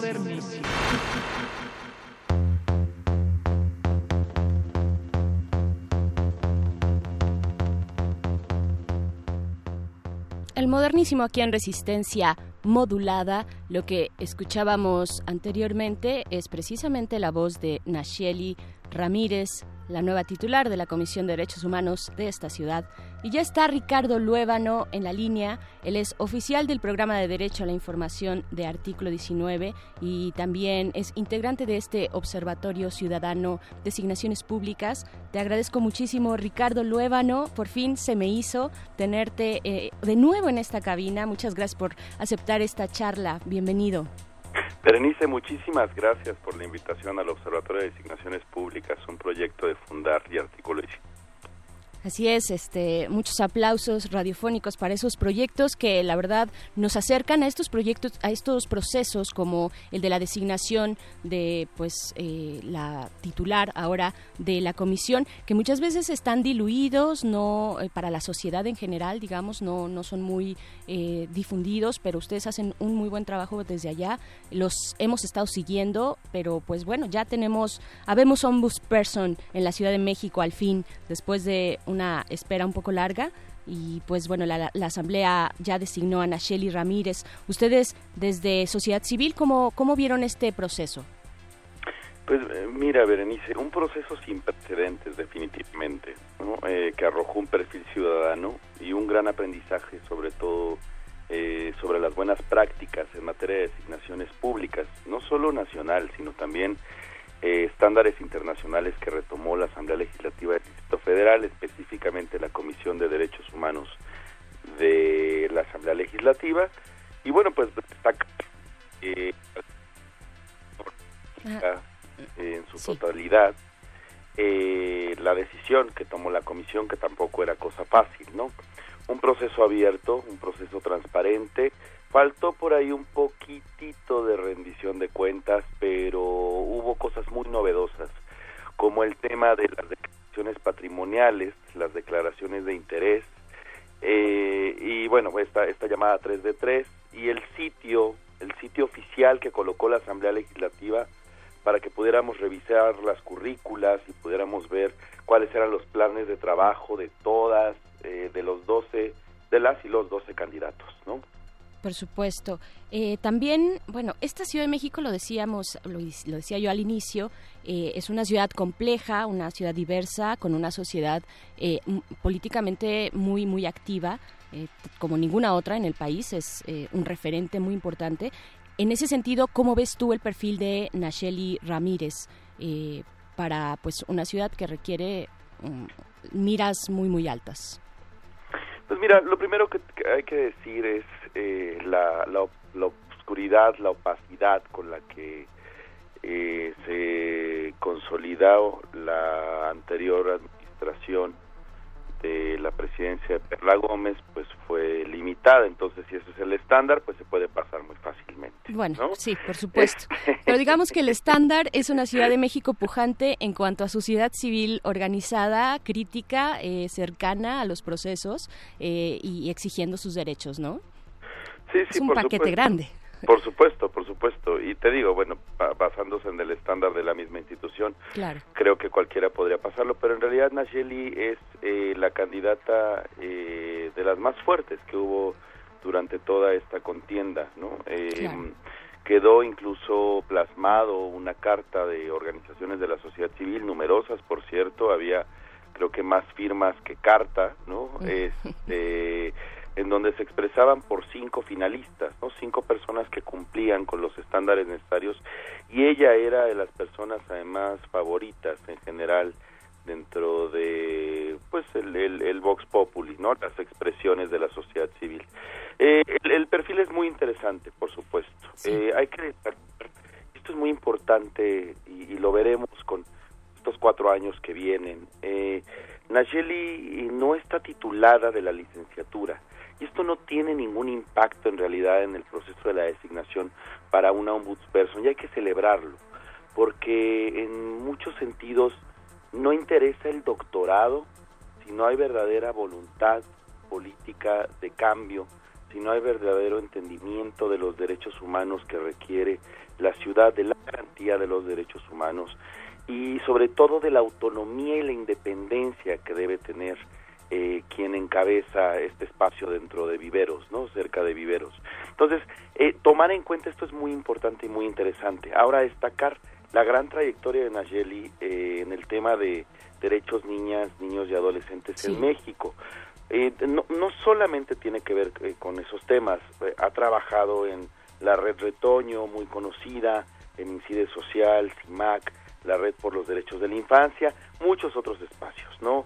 Eh, ha escrito eh, documentos, libros sobre violencia hacia niñas y niños adolescentes, eh, ha descrito cosas sobre el News Divine, etcétera, ¿no? Y su, su plan de trabajo también es profundamente interesante, porque justo como escuchábamos al principio, antes de, de que entrara al aire, que le hicieron una, una breve entrevista, ella hablaba ¿no? sobre las políticas públicas, justamente cómo integrar desde las políticas públicas lo complejo que es la garantía de los derechos humanos, ¿no? Sí. Eh, los aspectos relevantes sobre cómo incorporar el enfoque de derechos en las políticas públicas. Entonces, bueno, pues, pues un, un perfil profundamente interesante y, y cerraría este tema el perfil sobre todo eh, planteando que lo que hay actualmente es la posibilidad de crear una agenda pública en materia de derechos humanos. ¿no? Eh, la relación que tiene Nayeli con la sociedad civil, con la academia, con diferentes colectivos eh, y bueno, eh, muchos, muchos espacios vecinales, barriales eh, y bueno, el, el trato con las víctimas también eh, la reconocen y, y al final hay un espacio, ¿no? Una arena política en la que se podrán discutir muchos de los derechos que necesita y requiere esta ciudad.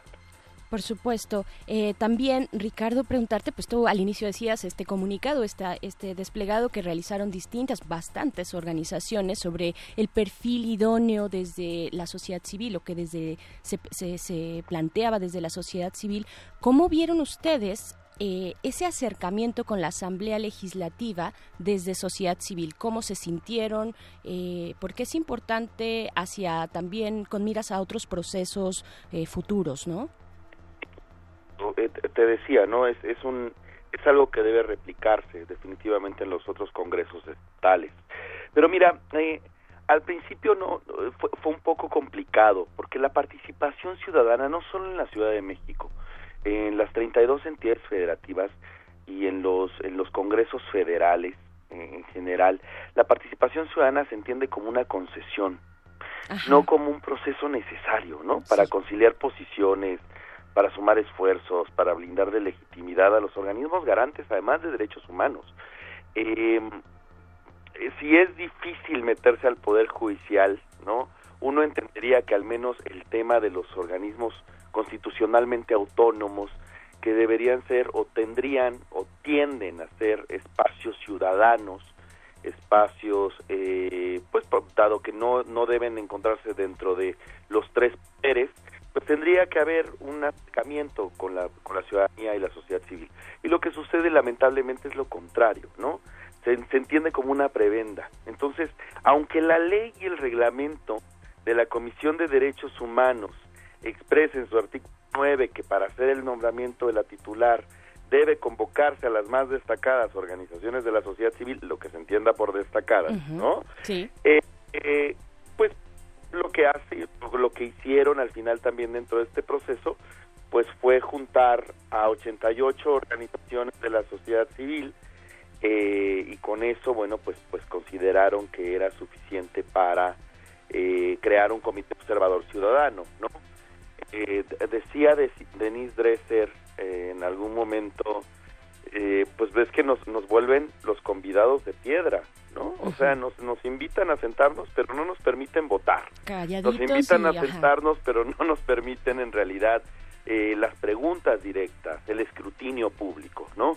Pero aún así con todos estos, con todas estas eventualidades que se fueron pasando, hay que decirlo también, eh, con, con, con la escucha de las y los cinco diputados, ¿no? De la Comisión de Derechos Humanos del Distrito Federal, que además hoy están en, la boca de todo el mundo, ¿no? Porque eh, no se esperaba, la verdad, la apertura que, que, que generaron, este, pues se han, se han creado, ¿no? Estos mecanismos que al final deberían repetirse en otras ciudades. Eso, también en otras ciudad- eh, ciudades, en otros niveles, eh, niveles no locales, tanto locales como en esta ocasión, pero también a nivel federal, ese acompañamiento, eh, pues eso, ¿con qué cerrarías respecto a futuros procesos de designación, eh, querido Ricardo Loébano? No, pues, pues siempre entender que los procesos de designación tienen dos elementos trascendentales. El perfil que debe contar con la capacidad, debe ser un perfil idóneo, debe contar con, con, con la capacidad, la trayectoria, la experiencia y la probidad. Es trascendental. No haber sido señalado, señalada por temas de corrupción, etcétera. Y por eso es trascendental la 3 de 3 justamente, ¿no?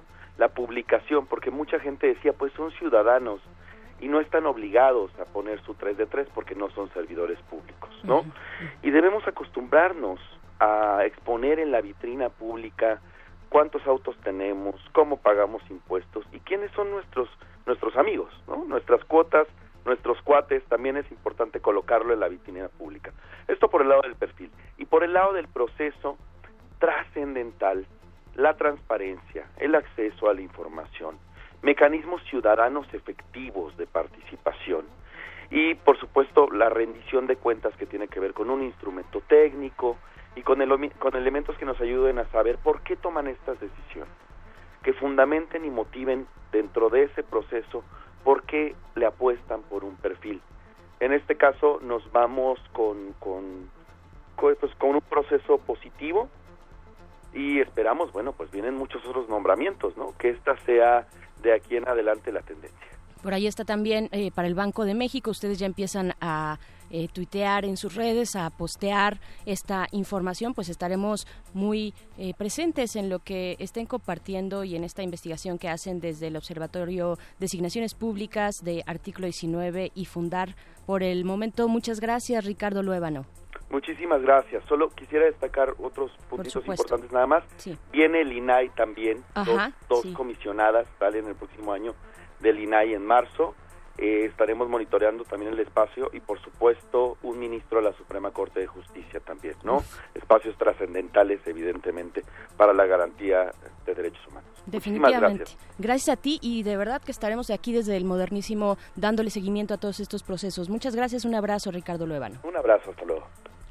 Seguimos, seguimos aquí en este modernísimo hablando de aquellos temas que a todas y todos nos interesan o nos deberían interesar porque sí nos atañen, sí nos eh, generan una eh, son, son, importantes pues para la vida pública de esta ciudad y de este país, pero por el momento nos vamos a escuchar más música.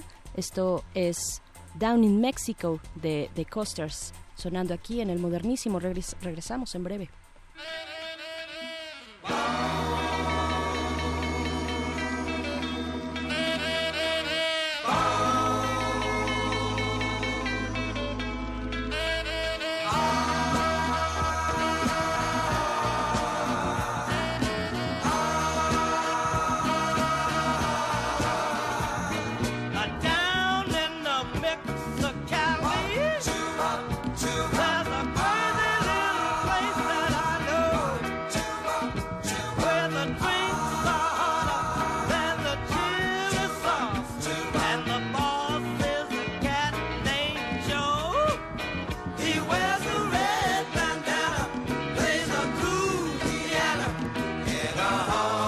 走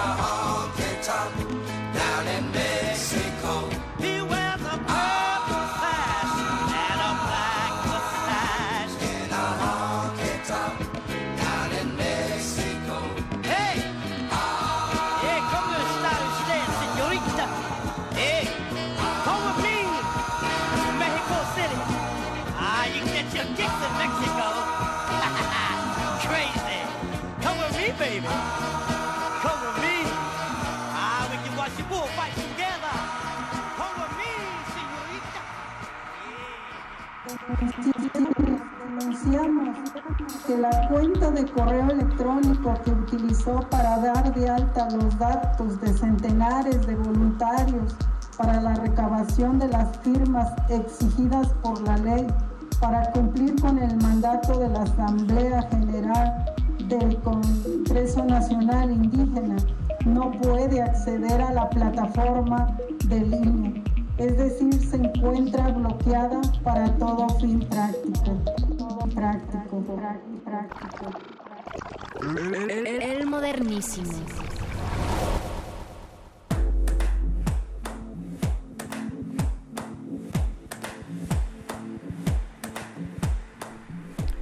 Esa fue la voz de María de Jesús Patricio Marichuy, vocera del Consejo Indígena de Gobierno. Ustedes saben, eh, queridas, queridos radioescuchas, que para ser candidato independiente, lo cual es un proceso importante y nuevo eh, para estas elecciones de, que se avecinan del 2018, pues hay que se requiere el apoyo ciudadano, un apoyo importante que eh, significa recaudación de firmas, de muchísimas firmas, más de 800 mil firmas para pasar a la siguiente etapa y ser efectivamente candidato o candidata a la presidencia de este país.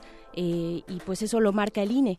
Como, eh, cómo obtener tal cantidad de firmas, pues imagínense ustedes el reto, la odisea que significa sin una estructura partidista, sin estos recursos públicos, es en sí ya pues algo bastante complicado, pero eh, además se complica más, hay un elemento aquí interesante porque el INE generó una plataforma electrónica como única vía para registrar esas firmas y pues ustedes se preguntarán cómo hacer eso, por ejemplo, en lugares remotos como lo son la sierra o el desierto o en lugares que no tienen eh, pues un acceso tal vez a, una red eh, eh, de internet o no tiene los dispositivos electrónicos. Pues bueno, es un, es un gran eh, tema, es un tema muy interesante y estamos eh, ya ahorita en la línea con el profesor Gilberto López y Rivas. Él es doctor en antropología por la Universidad de Utah y profesor investigador del INA en Morelos. Eh, también es integrante de esta organización Llegó la hora del florecimiento de los pueblos y le doy la gran, una gran bienvenida y pues muchísimas gracias, eh, profesor Gilberto, por tomarnos esta comunicación. Muy buenas noches. ¿Cómo está usted? Muchas gracias, profesor. Pues eh, ustedes hacen eh, un llamamiento, una exigencia al INE, expresan que pues estos lineamientos para ser candidato independiente son excluyentes, antidemocráticos, eh, discriminatorios. Pero primero, eh, para que todos tengamos claridad de, qué, de, de lo que estamos hablando, díganos cómo es este proceso, cómo funciona este mecanismo para recaudar las firmas. Bueno, eh, eh, el mecanismo para ca- recaudar las firmas de apoyo ciudadano se hace a, través de, teléfonos eh, que en la gran mayoría de los casos, como se ha demostrado a lo largo de ya estos días eh, que hemos estado recabando firmas, eh, solo responde en la aplicación de manera perfecta y sin ningún tipo de problema con los eh, teléfonos pues de, de alta generación o De última generación, de ¿no? última Ajá. generación Sí, este, dispositivos el- costosos. eh, exactamente, eh, este, calculábamos que eh, al- pues son alrededor de cinco mil pesos eh, que, que constituyen un poquito más de tres salarios mínimos y que el 81 el 81.7% de la población está en esas condiciones de ganar esto o, incluso menos que el salario mínimo.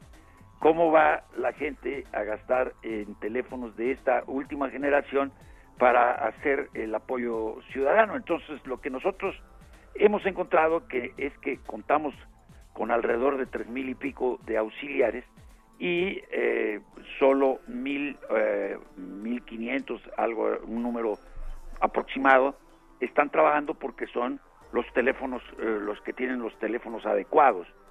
Esto, a todas luces, eh, tiene pues un efecto discriminatorio, clasista, racista.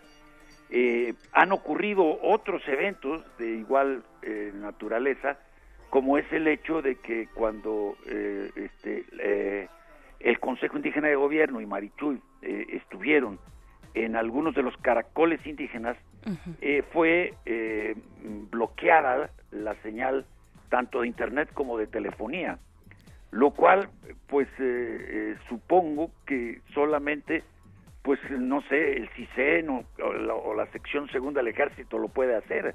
Lo hace cuando Peña Nieto viaja a una ciudad y me tocó esa experiencia hace un año, dos años que estuve en Morelia, en donde durante las horas que estuvo Peña Nieto en Morelia no teníamos eh, servicio telefónico.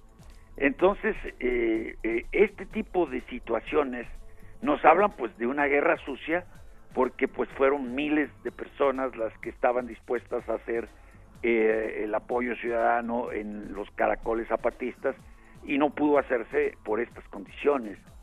También eh, la bueno, el primer obstáculo al que nos encontramos fue eh, que para, para formar la asociación eh, civil que requiere el INE, que registre eh, la al aspirante a ser candidata, se requiere abrir una cuenta de banco.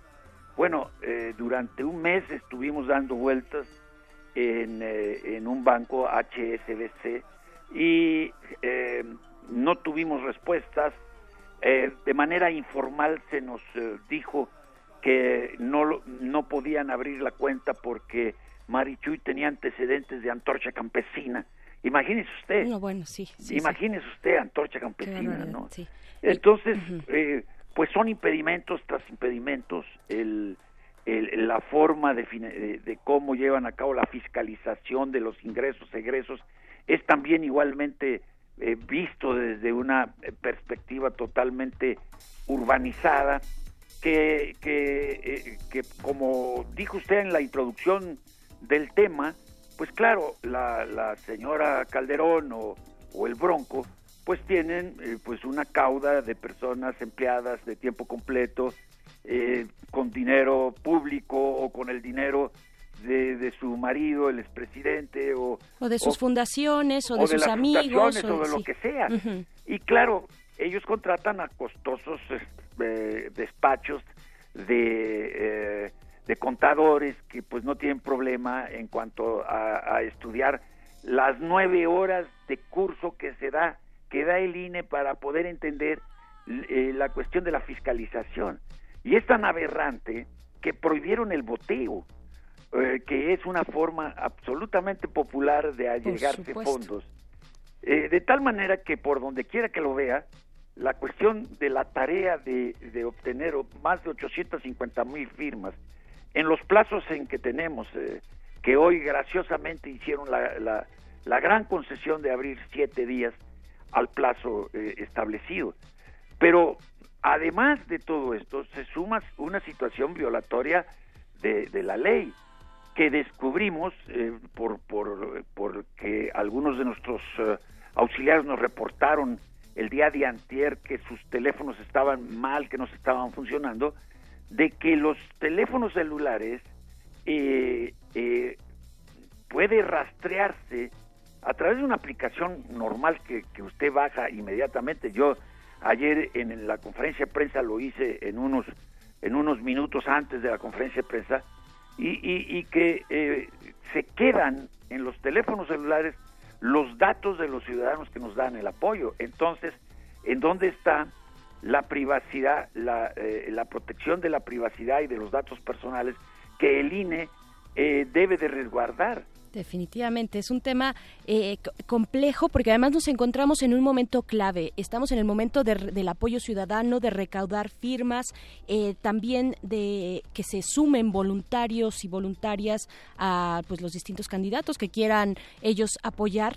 Para el caso de, para ese caso específico, profesor Gilberto, ¿cómo, qué, qué han encontrado? Cuando un ciudadano, una ciudadana se acerca a ustedes y les dice yo quiero ser recaudador de firmas, ¿qué es lo que sigue? Porque seguramente mucha gente que nos escucha quisiera, eh, eh, que querrá sumarse eh, a, este proyecto, al proyecto seguramente, al proyecto de Marichuy o a otros proyectos.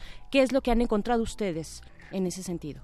Bueno, decirle que, que aunque ha sido un proceso tan tortuoso como el descrito, el, el acercamiento con los ciudadanos eh, es impresionante. Eh, ahorita mismo vengo de una reunión eh, de, la red de apoyo aquí en Cuernavaca y, lo que relatan mm, mis compañeros, compañeras, yo mismo que eh, he estado como auxiliar, he recargado al- alrededor de 80 firmas, eh, la, la conexión que se hace con las personas a las que pues se les explica eh, el proyecto del Consejo Indígena de Gobierno, de su vocera Marichuy, que representa una candidatura eh, independiente, independiente de la partidocracia, independiente del Estado.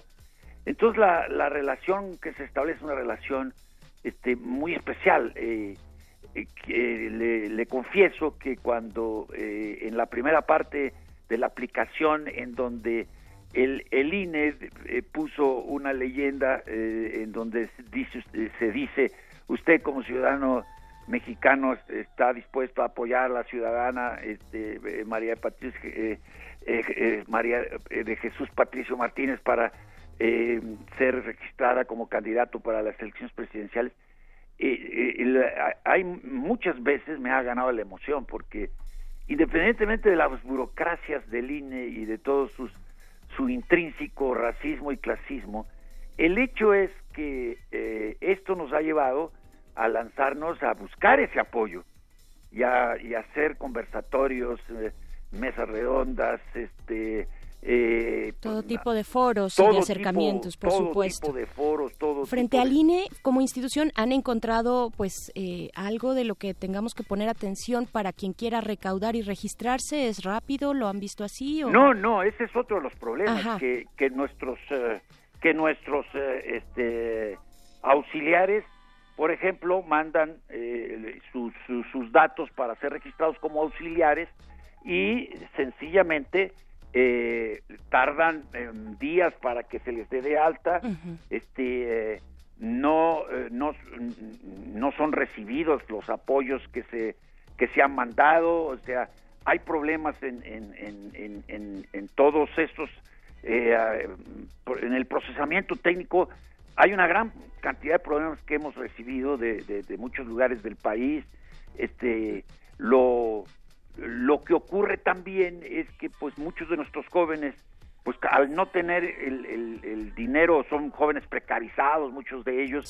Entonces pues cómo le hacen pues entonces andan pues juntando este dinero para comprar al- algunos de los aparatos que dice el INE que funciona y luego prueban y no funcionan Eh, profesor Gilberto, ustedes están eh, ya para ir cerrando, seguramente eh, pues, ah, nos escucharán personas que quieran unirse a este, a, a ser auxiliares o incluso donar alguno, alguno de estos eh, dispositivos, algún teléfono celular con suficiente tecnología para, eh, ah pues, sí mire no- ustedes dónde, nosotros ajá, dónde se pueden Nosotros contactar. eh, estamos haciendo una campaña para donar celulares y eh, estamos eh, diciéndoles a todos aquellos que nos escuchan que pueden llevar a Doctor Carmona y Valle 32 en la colonia de los doctores o en Zapoteco 7 en la colonia obrera este sus celulares que, que no utilicen este o incluso celulares eh, que indique eh, el línea o la experiencia de que funcionan para, para ser donados.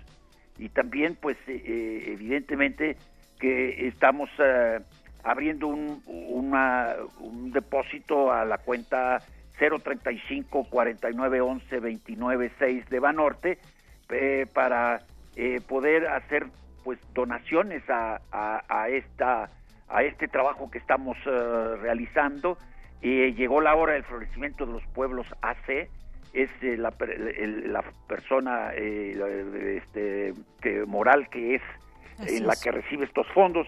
Y claro que se den de alta de auxiliares que nos ayuden que se acerquen a nosotros. Estamos eh, eh, eh, haciendo una convocatoria hacia un mega acto que vamos a hacer en la ciudad universitaria el día 28 el día 28 de este mes eh, en la en la esplanada de rectoría Ahí está, ahí está la invitación, eh, calle Doctor Carmona eh, eh, 32, Carmona y Valle 32 en la colonia Doctores, es eh, la sede de Llegó la hora del florecimiento de los pueblos, esta organización que pues lleva a cabo este apoyo, esta cercanía con la candidatura de la vocera Marichuy. Muchas gracias por el momento, profesor Pues, Gilberto no gracias López a Rivas. ustedes gracias a ustedes que le vaya muy bien y buenas noches Muy buenas noches y muchísimas gracias. Pues ahí está, ya lo escuchamos.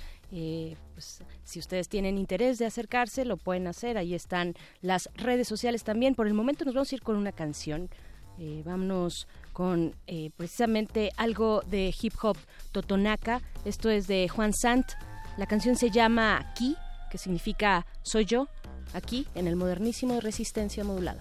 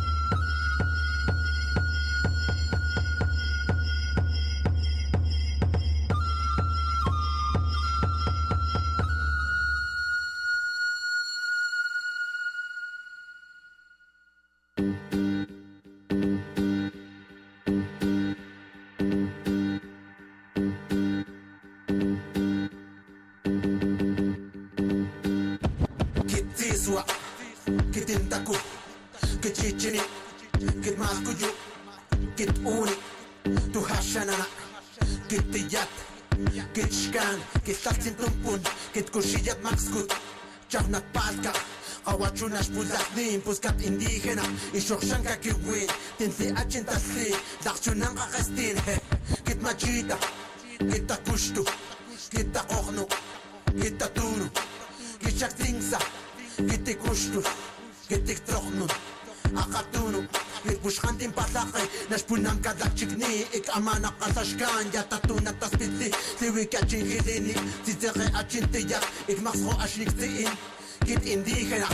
Soy la noche, soy el día, soy el sol, soy la luna, soy el aire que respiras.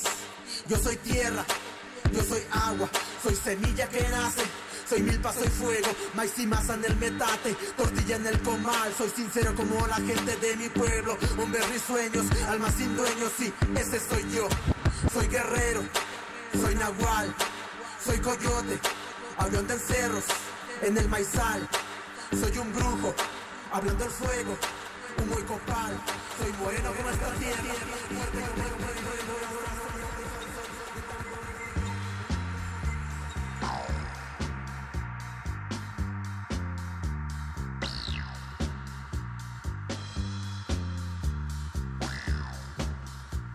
modernísimo de resistencia modulada ya regresa. Les tenemos una invitación que no pueden dejar pasar. Para eso, para hacerles esta invitación, ya está Catalina Ruiz Navarro, feminista y columnista colombiana radicada aquí en la Ciudad de México. Está en la línea. Bienvenida, Catalina.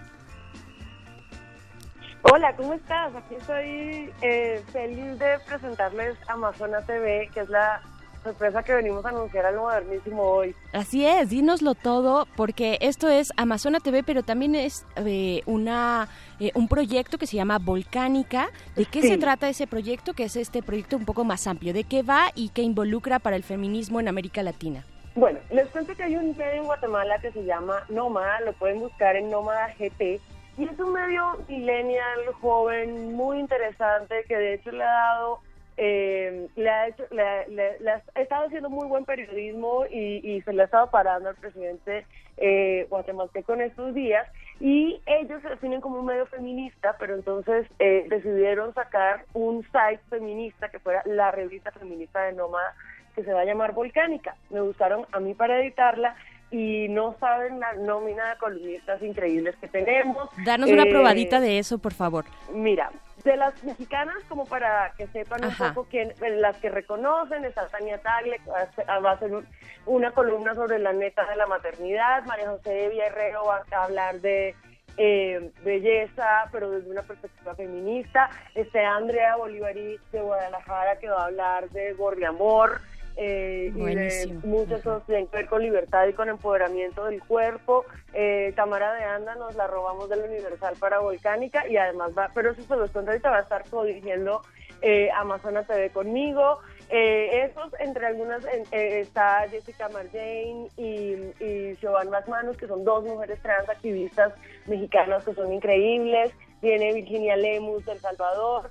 Eh, vamos a tener varias columnistas colombianas, Juliana Bagunza que va a estar hablando de series de televisión, eh, tenemos una columna de economía feminista, tenemos eh, Andrea Ishu que va a estar hablando, que es una eh, feminista guatemalteca, eh, maya, que va a estar hablando de feminismos indígenas, y Andrea Sañudo, que es una mujer afro de Colombia, que va a estar hablando de feminismo colonial. Entonces es una colección de las mejores voces milenias de la región, también tenemos eh, chicas de Argentina, las chicas de Ni Una Menos, Mariana Yacono, que es una activista increíble sobre VIH, y la idea es que vamos a estar hablando como de todos los temas transversales, claves del feminismo contemporáneo, pero desde una perspectiva latinoamericana. Y el noticiero de Volcánica se llama Amazona TV, que va a ser todos los martes a las cinco y media México y Guatemala, cuando estamos en este horario, y a las seis y media Colombia, eh, producido por eh, vuestra Berenice Camacho, con la que están hablando aquí. Eh, y vamos a estar streameando por Facebook al comienzo. Hemos tenido algunos problemas técnicos, pero eso se resuelve con carisma. Eh, y pues la idea es que esto va a ser la agenda Latinoamericana Semanal Feminista para que todo el mundo se sintonice, sepan de qué temas estamos hablando. Vamos a estar echando algunos editoriales, vamos a estar tomando también porque nos parece terrible esto de las políticas de respetabilidad con las mujeres.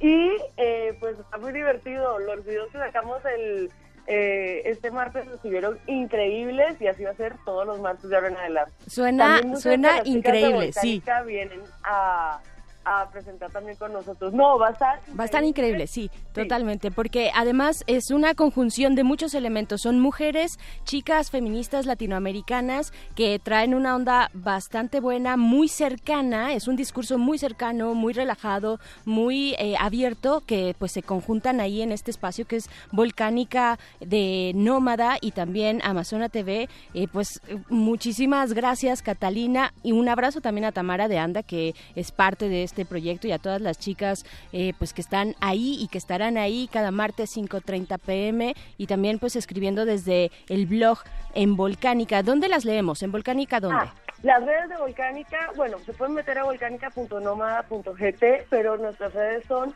Volcánica N en Instagram, Twitter y en Facebook. Eh, y las redes de Amazonas son Amazona-TV, también en Instagram, Twitter y Facebook. Y Nómada es Nómada GT. Sigan estos tres eh, medios que van a estar muy interesantes.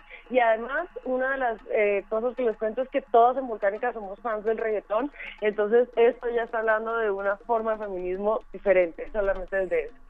Catalina, por Dios, Catalina Ruiz Navarro, muchísimas gracias. Yo te voy a despedir y voy a despedir el programa, este modernísimo, con precisamente algo bastante prendido que te va a encantar a ti.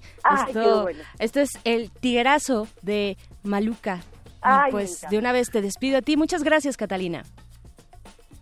Nos vamos nos vamos ya, viene a continuación Resistor con mucha tecnología. Esto es Resistencia Modulada, quédense de aquí hasta las 11 de la noche. Berenice Camacho en este micrófono. Muchas gracias. Gracias por escuchar.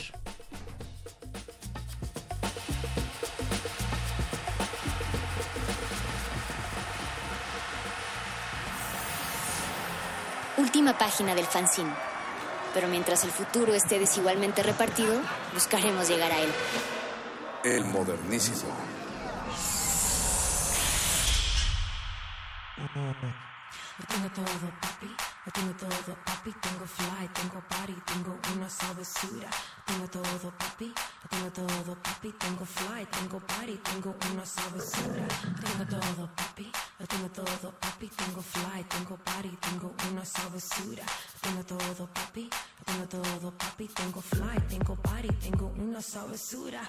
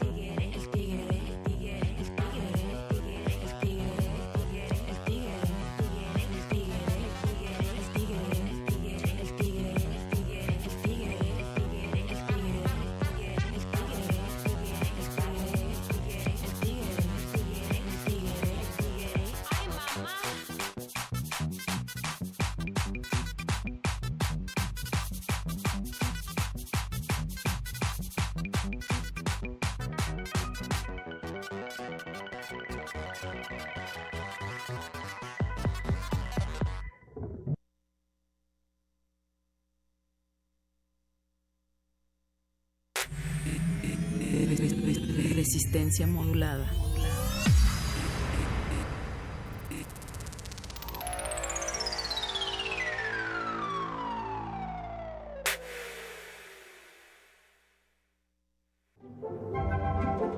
...2017...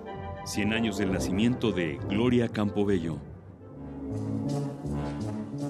La danza fue la esencia de Gloria Campobello. Desarrolló su gran talento desde niña, el cual no se limitó a excepcionales representaciones de ballet clásico junto a su hermana Nelly. Incluía en su repertorio bailes mexicanos y ritmos indígenas. El amor que sentía por el folclore estuvo reflejado en su trabajo como bailarina, coreógrafa y maestra. Me maravillaba sus manos, la sencillez con que hablaba, su frescura. De ella aprendí cómo ser primera bailarina. Sonia Castañeda, primera bailarina de la Compañía Nacional de Danza. Gloria Campobello, 96.1 de FM. Radio UNAM, Experiencia Sonora. El cambio climático es quizás el tema global más desalentador. Un gran debate del proyecto Origins. Consecuencias sociales y ambientales para México y el mundo. Noam Chomsky, Mario Molina, Alicia Bárcena, Daniel Schwag, Lawrence Krauss y Richard Somersville. Miércoles 15 de noviembre, 6 pm, Sala Nezahualcóyotl. Coloquio Internacional Los Acosos a la Civilización, de muro a muro, www.losacososalacivilizacion.mx. Invita a la Universidad Nacional Autónoma de México y la Universidad de Guadalajara en colaboración con el proyecto Origins de la Universidad Estatal de Arizona.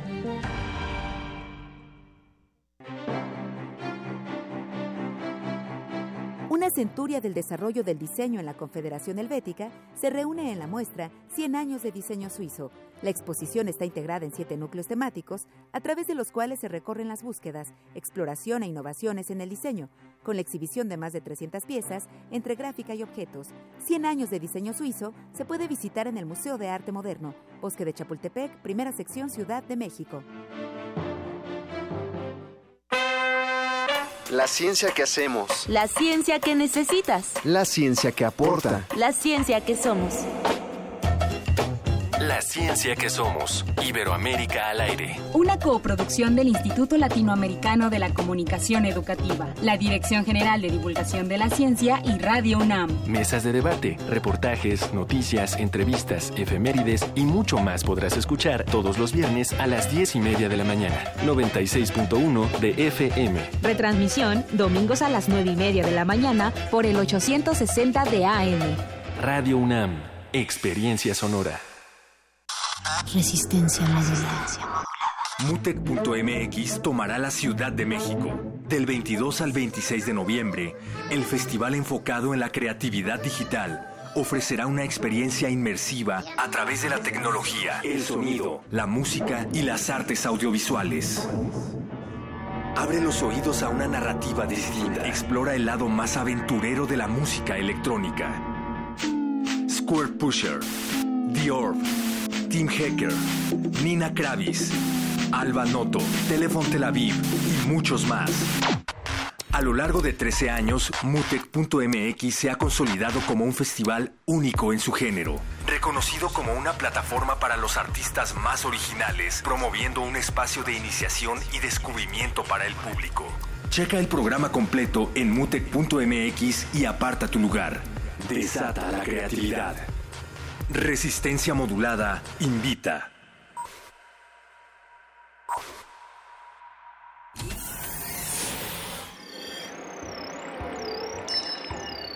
Bienvenida, nueva entidad orgánica. Relaja tus oídos mientras procedemos a analizar tu sistema. Estás a punto de integrarte a una red que conecta al sonido con el conocimiento. Acceso permitido. Por favor, respira, relájate y prepárate para la abducción. Resistor. Esto es una señal.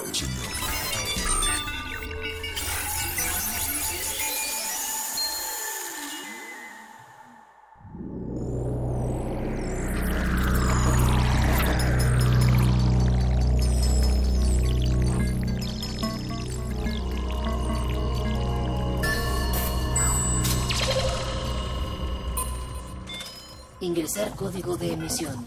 0, 8, 1, 1, 1, 7, R, 1, 4, 4. Acceso permitido.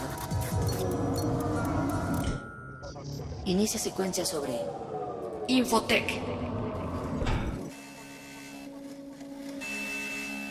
Colaboración, innovación, transparencia, apertura y compromiso son algunos de los valores de Infotec, el Centro de Investigación e Innovación en Tecnologías de la Información y Comunicación.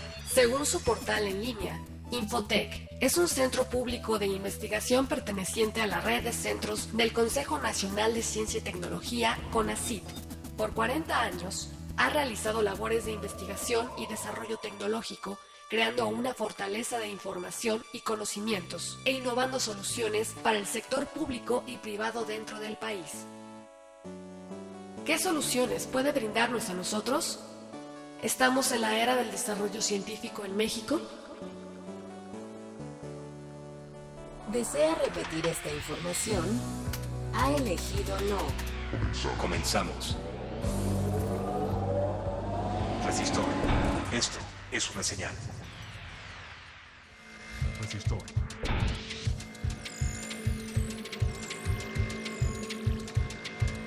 Resistor. Esto es una señal.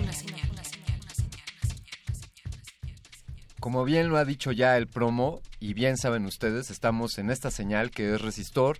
Les damos la bienvenida con muchísimo gusto a esta su cabina, sus amables conductores, un ser- una servidora Eloísa Gómez. Hola Alberto, ¿cómo estás? Muy buenas noches y buenas noches a todos ustedes, queridos radioescuchas. Buenas noches, Alberto Candiani. Qué gusto tenerte por aquí. Eh, estamos aquí, está Agustín Mulia en la, en la conducción, en el pilotaje de esta, de esta nave. Esperemos que nos lleve a buen puerto. También está Oscar el Voice por ahí en la producción. Hay una, hay una presencia perenne en esta cabina que es el doctor Arqueles. El espíritu de la resistencia. De hecho, háganse tantito para allá porque ahí está su, su camita del doctor Arqueles, donde se la pasa siempre. Y bueno, pues esta noche estamos, y bueno, esa es una muletilla ahí muy, muy recurrente. Esta noche hablaremos eh, Infotec y le agregaría el subtítulo La ciencia en México. Así es. Hace, hace algunas semanas, Eloísa, como bien recordarás, tuvimos la oportunidad de entrevistar al doctor Sergio Carrera Riva Palacio. Él es el director general de Infotec. Como, como bien lo decías ya en el promocional, es uno de los centros de investigación del Consejo Nacional de Ciencia y Tecnología, CONACYT, que por cierto es un, bueno, diría es un centro destacable, pues es que todos los centros del CONACYT son destacables y se, han- se especializan en distintas áreas. Infotec se ha especializado pues en el desarrollo tecnológico. Infotec es una institución que tiene pues ya 42 años, 40 o 42 años de existir y en los últimos años ha estado encabezada por, por el doctor por el doctor Carrera, quien amablemente nos concedió esta entrevista. Y esencialmente la discusión fue sobre la importancia de la ciencia para, para México y para la humanidad. Pero ¿qué te parece, Loisa, que antes de proceder con los audios que tenemos de esta entrevista, eh, hagamos la invitación a nuestra audiencia para pues para que interactúen con nosotros en redes sociales y Claro. tenemos un par de festivales que, que que queremos invitarlos porque se va a poner muy bueno. Eh, pueden interactuar con nosotros, por favor. Nuestro sitio web es www.resistenciamodulada.com. En Twitter estamos como arroba Rmodulada y en Facebook Resistencia Modulada. Teléfonos en cabina 55 23 54 12 es el único teléfono en cabina. Ustedes pueden comunicarse libremente con nosotros y darnos su opinión. Y bueno, pues nosotros podemos hacerles mención de estos festivales para que ustedes vayan este y se diviertan. Eh, tenemos próximamente el Cut Out Fest 2017, es la celebración más grande del país en torno a la animación y el arte digital. Este festival se va a dar los días 9, 10, 11 y 12 de noviembre del 2017 en Querétaro. Ustedes pueden encontrar más información en cutoutfest.com. Ahí ustedes pueden enterarse, eh, pueden ingresar, pueden ver el, programa del festival, pueden ver un poco sobre quiénes van a participar, quiénes van a dar algunas ponencias, qué cintas, qué filmes se van a proyectar y ahí podrán ustedes ver las sedes que se van a dar en la ciudad de Querétaro. Es un festival que ha cobrado mucha fuerza en los últimos años y ya es un, un representante, un, un digno eh, centro de exposiciones para animaciones y trabajos eh, animados de pues de artistas de todo el mundo. Es, es un gran evento. Y me parece ser que a lo largo del año ellos lanzan una convocatoria para la competencia internacional de cortometrajes de animación en donde pues incluso directores de otras partes de, de- del mundo de fuera o sea de gen- directores de, de- que no son precisamente de, de- de este país está- están compitiendo y, y tienen muy buenas muy muy buen material También, también Eloisa, afortunadamente esta Ciudad de México eh, se ha convertido, esta Ciudad de México, bueno, acabamos de hablar del Cutout Fest que es allá en Querétaro. Sí. Podría decir que México en los últimos años se ha sumado a la tendencia de la animación, no solo la animación por computadora, sino también la animación 2D y en otras técnicas tradicionales, digamos. realidad virtual Sí, también realidad stop aumentada. motion, ¿no? Ya eh, con plastilina y maquetas y deberíamos hacer un resistor sobre sobre otras técnicas de animación, me parece un tema muy acertado. Déjame extenderte la invitación también, querida Loisa, y a nuestra querida audiencia sobre el primer Festival Internacional de Cultura Viral en México. Este se llama Meme MX o Meme Memex. memex Memex. Puedes encontrar más información en memex.com o mememx.com. Y como les decía, es el primer Festival Internacional de Cultura Viral en México, donde se dedicarán tres días mediante conferencias, exposiciones, stand-ups y talleres. Así que tenemos también un festival de cultura, de cultura viral que dará inicio Eh, también va a estar los días del 9 al 11 de noviembre en el Centro Cultural España, eh, que está ubicado en República de Guatemala 18, en el Centro Histórico, en la Ciudad de México. Si ustedes no pueden ir a Querétaro, pues pueden ir aquí al centro a, a pasarla muy bien y disfrutar de este evento que, bueno, pues para todos nosotros, para todas las personas que hemos vivido en la generación de los memes, pues nos va a encantar, ¿no? Y bueno, pues ustedes podrán saber qué es un meme en realidad. Así que, pues no se lo pueden perder. Ahí está, fes- Festival de Cultura Viral, cómo viralizar, qué cosas se hacen virales y cuál es la magia de la viralidad.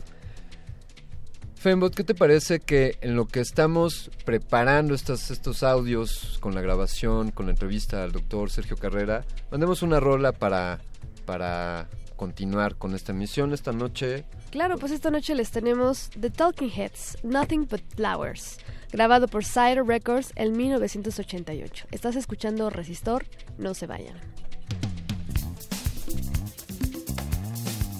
Resistor. Esto es una señal. Thank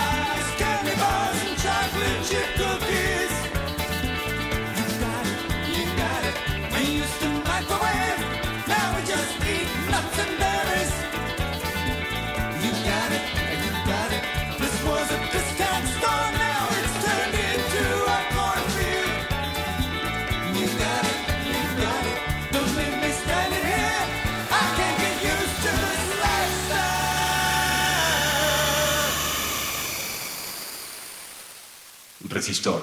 Esto es una señal.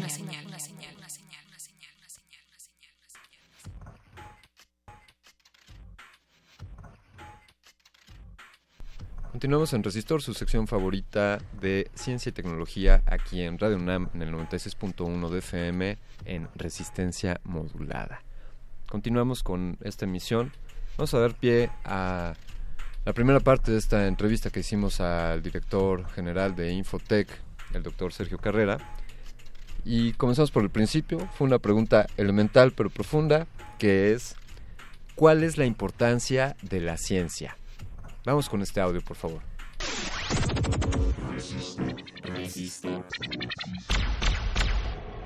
Resistor. Esto es una señal.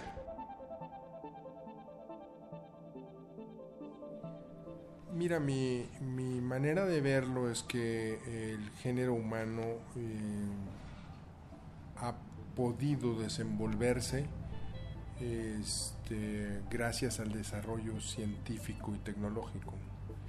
La respuesta a la pregunta de por qué o para qué eh, es como eh, yo imagino, ¿no? Este, el desarrollo, digamos, esencial de la ciencia a una hora. Eh, pero si nos remontamos a, nuestros orígenes, es cómo resolver este, eh, ciertos dilemas, lo que ha ido permitiendo cuestionar, aprender, desaprender, eh, motivar, para curiosear, Y a través de esa curiosidad poder encontrar respuestas a esas preguntas que son, digamos, este, esenciales. De por qué una flor crece, por qué un animal se mueve, por qué mi organismo funciona de una manera, por qué la gente muere, cómo nace, para qué nace.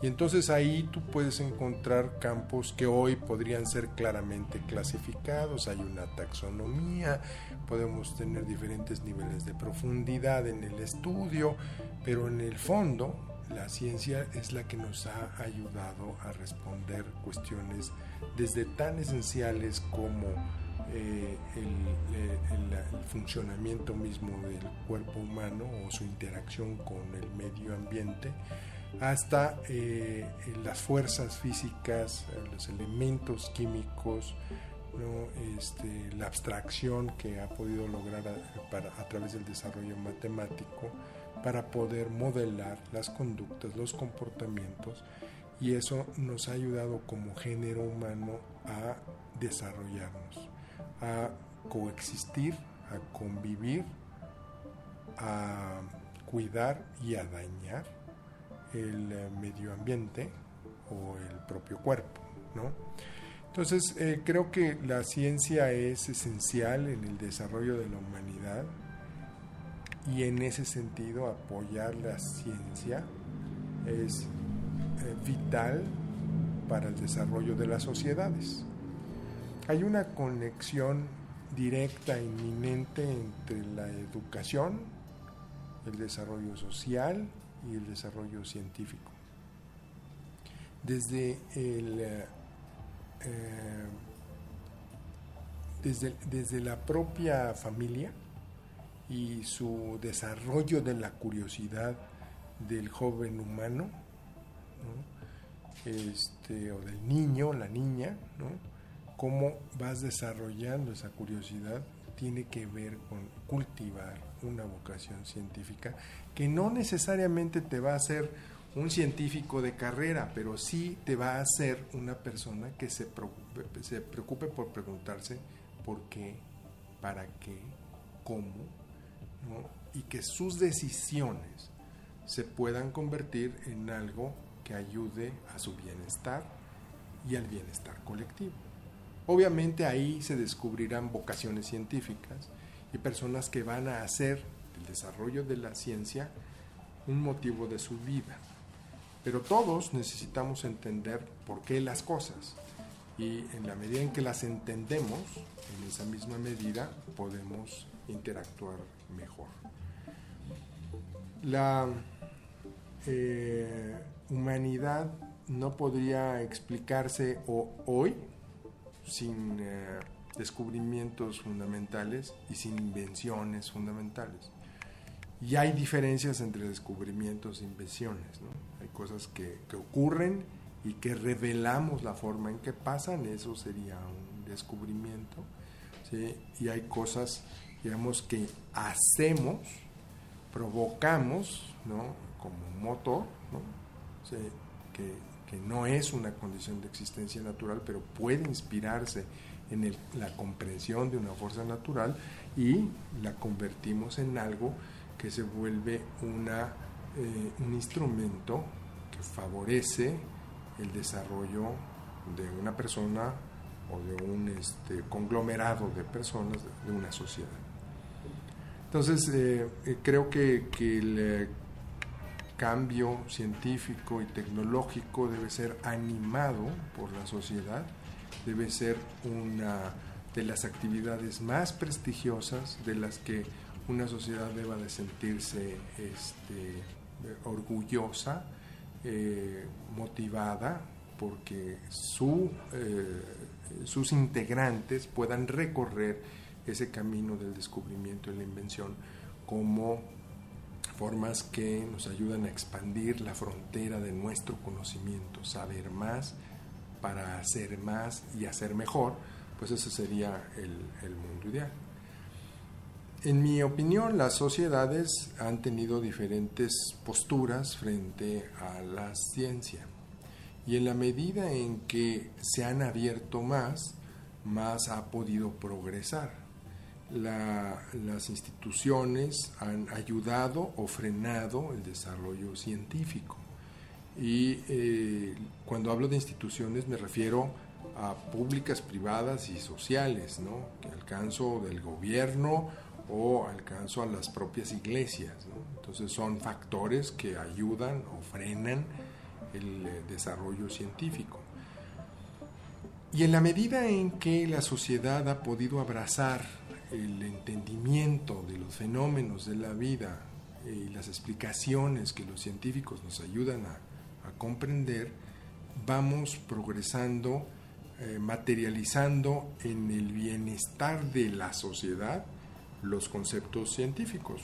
La energía eléctrica, la energía de vapor, ahora las tecnologías de la información y las comunicaciones pueden ser claros ejemplos de esas grandes revoluciones industriales que se provocaron gracias a que la ciencia pudo avanzar ¿no? y la tecnología se pudo desarrollar de manera tal que impactó directamente a la persona, a la sociedad, con este, la transformación de un eh, descubrimiento o una invención en productos y en servicios que hicieron diferente nuestra forma de vida.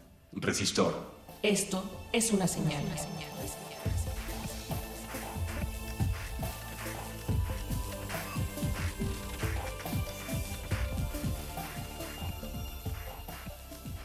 Resistor. Esto es una señal. Pues estamos de regreso en Resistor. Acabamos de escuchar un audio que eh, recientemente eh, obtuvimos de una entrevista con el doctor Sergio Carrera Riva Palacios. El doctor Sergio Carrera es licenciado en Economía de la UNAM, es maestro en Alta Dirección de Entidades Públicas del Instituto Nacional de Administración Pública, es maestro en Administración en el Instituto Tecnológico y de Estudios Superiores de Monterrey y doctor en Economía en la Universidad Nacional Autónoma de México, UNAM.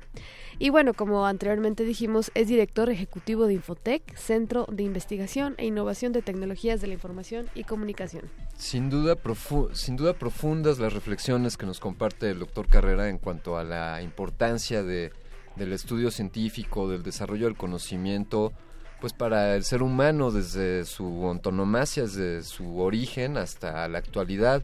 Algo que destacar, desde luego varios de sus comentarios, pero el despertar la curiosidad, la curiosidad innata del ser humano o cuando sucede en el nicho familiar, pues mensaje ahí a las familias, incentivar y propiciar y ser abono para, para que crezca esa curiosidad de, los hijos, de los hijos, de los jóvenes integrantes de una familia. Pero tenemos algunas otras preguntas también para el, el doctor Carrera que le preguntamos cuál era el panorama de de la ciencia en México. Claro, o sea, él nos dio una, un punto de vista bastante interesante y es que en Infotec ellos, eh, como comentamos anteriormente, ellos tienen eh, varias líneas de investigación increíbles, o sea, inimaginables. Eh, y tienen también mucha innovación en cuanto a la tecnología para encontrar soluciones tanto en el sector privado y en el sector público. Y tienen varias sedes, tienen una aquí en la Ciudad de México y una en Aguascalientes. Eh, al parecer están extendidos por, por todo el país. No, bueno, propiamente las dos sedes importantes de, de, Infotec efectivamente son aquí en, en, la Avenida San Rafael, aquí al sur de la Ciudad de México. Tienen un edificio donde han estado ahí por años, ahí tienen varios centros de investigación. Y en los últimos dos años eh, desarrollaron, construyeron este otro centro de investigación en la ciudad de, de Aguascalientes, donde tuvimos oportunidad, eh, por invitación de, de Infotec tuvimos oportunidad de conocer ese espacio donde está el Laboratorio Nacional de Inteligencia Artificial, también está el Laboratorio Nacional de Sistemas Embebidos, eh, temas que hemos abordado en su momento. Y algo que destacar, hay, hay un site, hay un data center, un centro el de data datos center. importantísimo. Es un, un centro de datos, amigos, que está a la altura de centros de datos de cualquier país de primer mundo.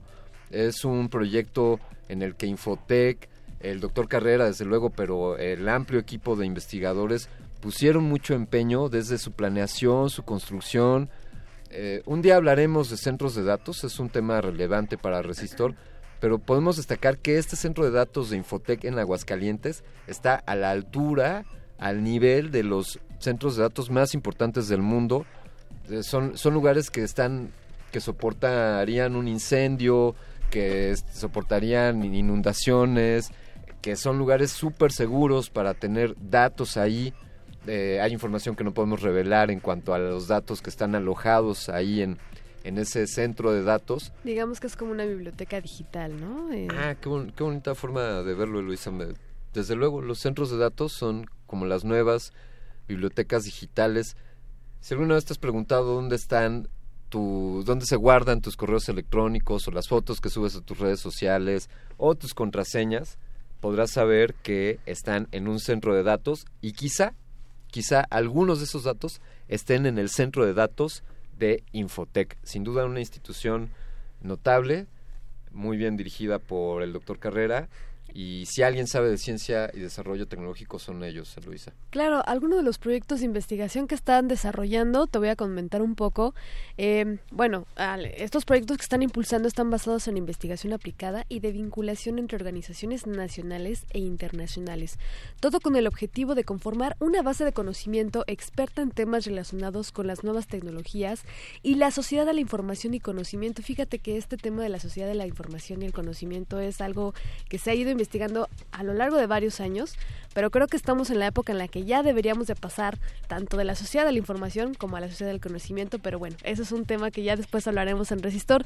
Algunos de los proyectos que ahí tienen en Infotec son ambientes inteligentes para el cuidado de la salud de los adultos mayores, construcción de un sistema de almacenamiento digital basado en el modelo de, de nube, desarrollo de la plataforma de datos abiertos. Fíjate, fíjate que ellos también apoyan este hecho de que la información debe ser algo abierto. Sí. Ellos tienen la necesidad de compartir todo lo que ellos, o sea, no, no nada más es un centro hermético que, que, que el objetivo de, de Infotec es ofrecer la información, ofrecer su conocimiento y todo lo que se ha ido construyendo a lo largo de estos 40 años a toda la población, a quien lo necesite.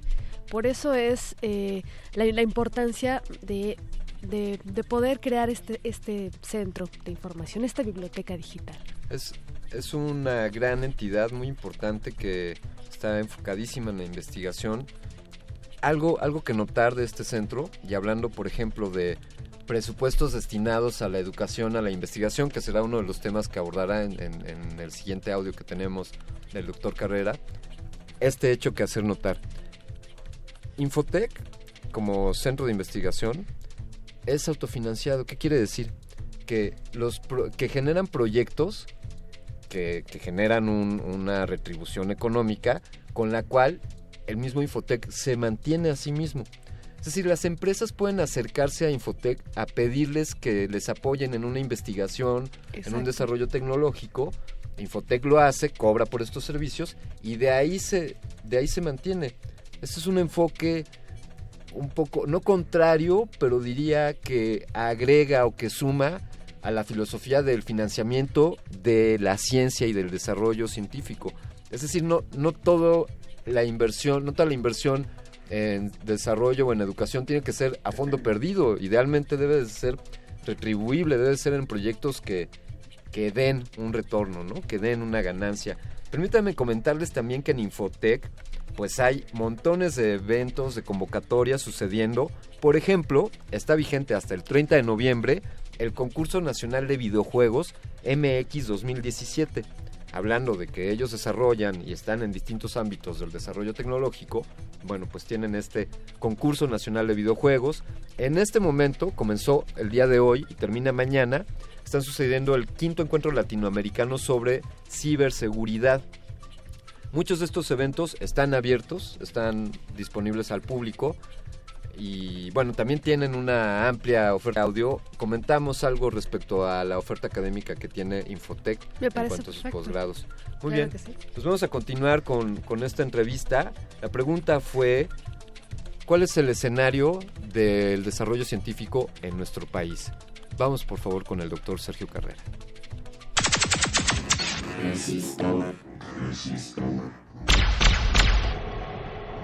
Resistor. Esto es una señal.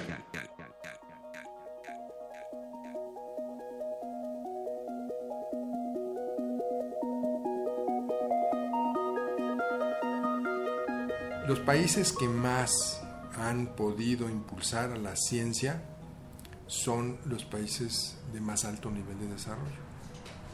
Y eh, es entonces de interés común, porque incide en el bienestar común, el que apoyemos a la ciencia y la tecnología.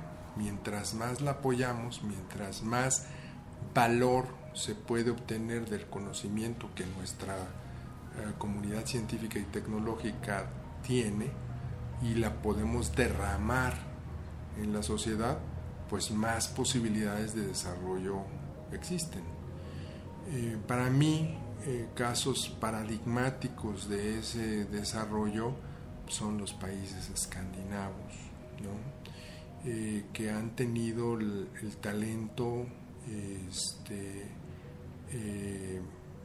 la paciencia, la disciplina, eh, la continuidad para poder extender el desarrollo científico sobre materias que eh, les interesan y creo que han sido grandes animadores del desarrollo científico.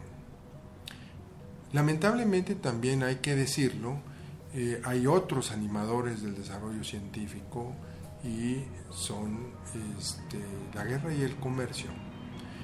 Y, este, y digo lamentablemente porque eh, es gracias a esa necesidad de, dominación que algunas personas o sociedades han tenido que han empujado eh, la transformación del conocimiento en instrumentos para dominar, pero también este, han sido, eh, digamos, impulsores de invenciones, este, digamos, de alto impacto bélico y tristemente célebres todas ellas.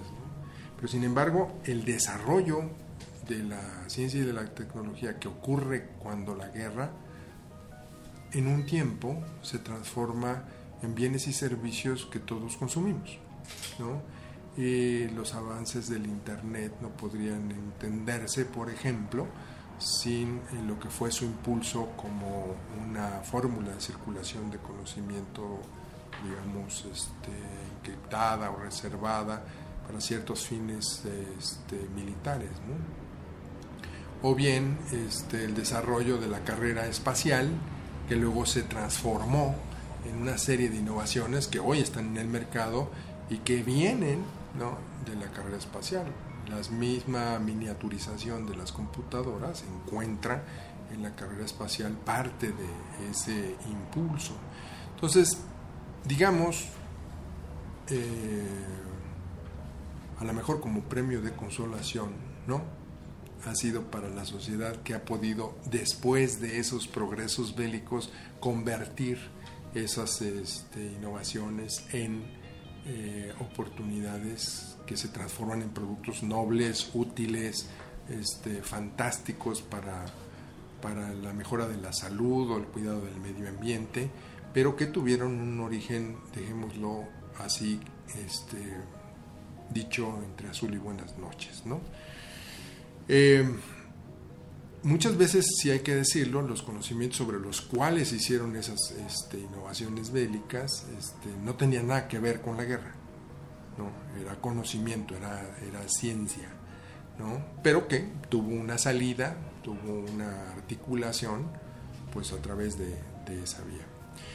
Eh, creo que los países asiáticos están haciendo un esfuerzo muy interesante también en el desarrollo científico, los este, japoneses, los este, coreanos del sur, los chinos, eh, y bueno, en el, en el lado llamado occidental, sin ninguna duda la Europa continental, los alemanes, los franceses, los ingleses y naturalmente los este, estadounidenses este, y los canadienses han hecho progresos interesantes. Cada uno va marcando de acuerdo con los, intereses de, sus este, empresas y, y fuerzas económicas, pero también con las necesidades o los retos sociales que enfrentan, eh, eh, la necesidad de ir estableciendo pautas que empujen el conocimiento científico hacia nuevas fronteras. Para tenerlo de una forma clara, el envejecimiento eh, está dando lugar a investigación científica en muchas áreas. Este, el, aumento en la esperanza de vida implica este, dilemas este, biológicos, farmacológicos, antropométricos, ergonómicos, incluso financieros, ¿no? Que las ciencias de la economía pues también tienen que reaccionar a cómo eh, establecer, digamos, este, eh, fórmulas que permitan sostener a una población que gana edad, pero que sigue creciendo, si bien en una tasa global relativamente menor a la anterior, pero cuando ya somos más de 6 mil millones de personas, como quiera cuenta, ¿no? Entonces, este, creo que, ese panorama general nos hace ver que para las sociedades el impulso a la ciencia es vital para lograr el desarrollo y el bienestar de la población. El buen uso de la ciencia y la tecnología incide directamente en el bienestar general. Y creo que esa es una de las, esas son las razones por las que nuestro país tiene que invertir cada vez cantidades crecientes de recursos en esa dirección. Pero debe hacerlo eh, por plazos largos, porque la ciencia y su transformación en innovaciones y en tecnología ocupa tiempo y eh, los esfuerzos de largo aliento tienden a dar un buen retorno.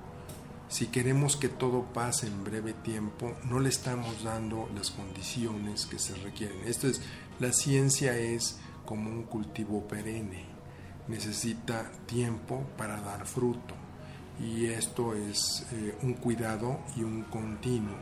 No lo puedes sembrar y dejar, tienes que estar al cuidado para evitarle, digamos, las cosas que pudieran hacerle daño hasta que esté en condición de dar repetida cosecha.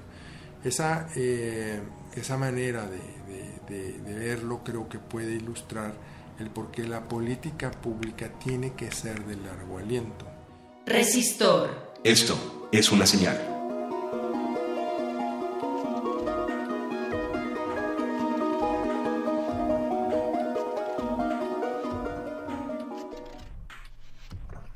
Esta es la señal de resistor, estás en resistencia modulada escuchando una entrevista al doctor Sergio Carrera sobre la importancia de la ciencia para el mundo, para la humanidad y para México. A continuación hemos preparado un byte de resistor.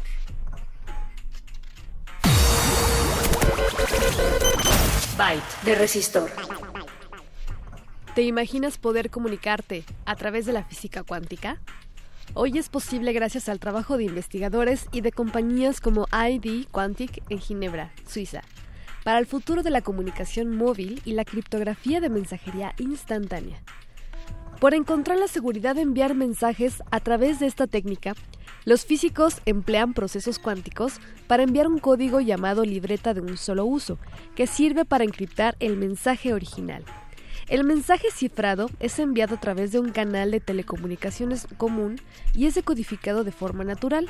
La técnica se llama distribución de clave cuántica y ha sido probada en laboratorio. Después de varios intentos, el investigador de la Universidad Tsinghua en Pekín, China, Wei Shani, afirma haber innovado la técnica por medio de un proceso llamado comunicación cuántica directa y segura. Esta información fue obtenida de MIT Technology Review. Byte de resistor.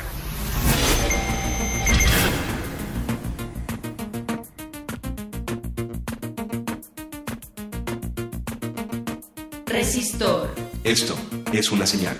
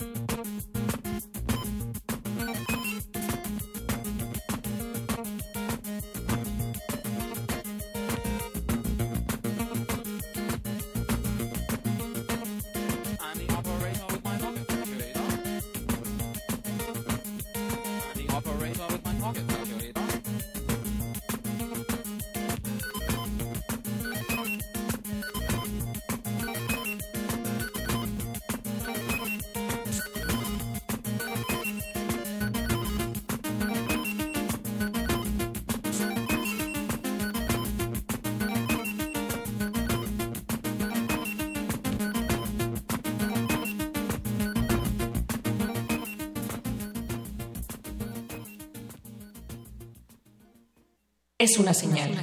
Resistor. Esto es una señal.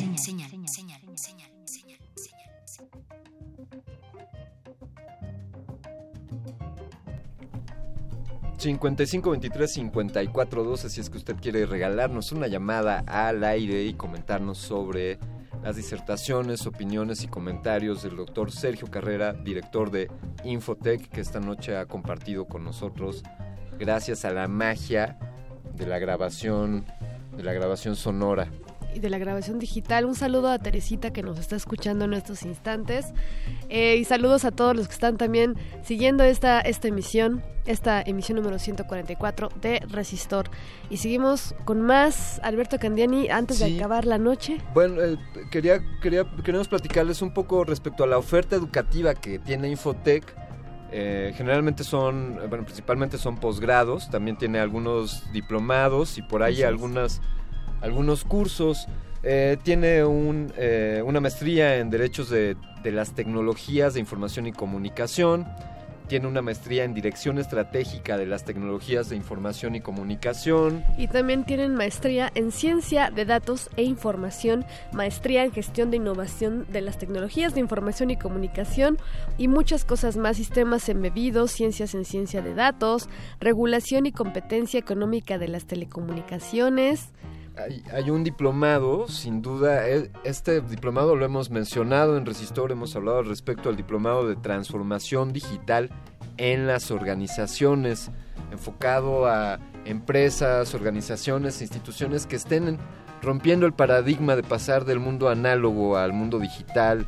Es un tema a discutir y bastante serio, Alberto Candiani, ya que pues muchas instituciones se han visto en la necesidad de, cambiar, de traspasar toda su información, todo su contenido a lo digital y ha sido un proceso muy difícil para muchos. Sí, sin duda es algo a lo que hay que montarse. La revolución digital está aquí. No hay, no hay marcha atrás. Vamos hacia adelante. La televisión digital ya llegó. La Que- radio digital también está en la puerta, tocando la puerta de sus casas. Así que es ahora cuando montarnos a esas olas. Si queremos estar, si queremos estar al borde, si queremos estar en la cima de la ola y no quedarnos, pues, pues En la nube.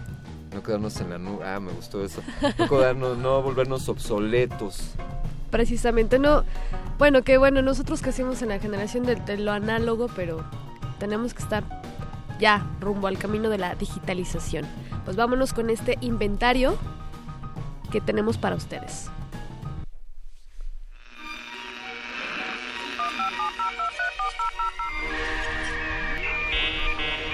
Los últimos grandes avances tecnológicos de los siglos pasados. El inventario.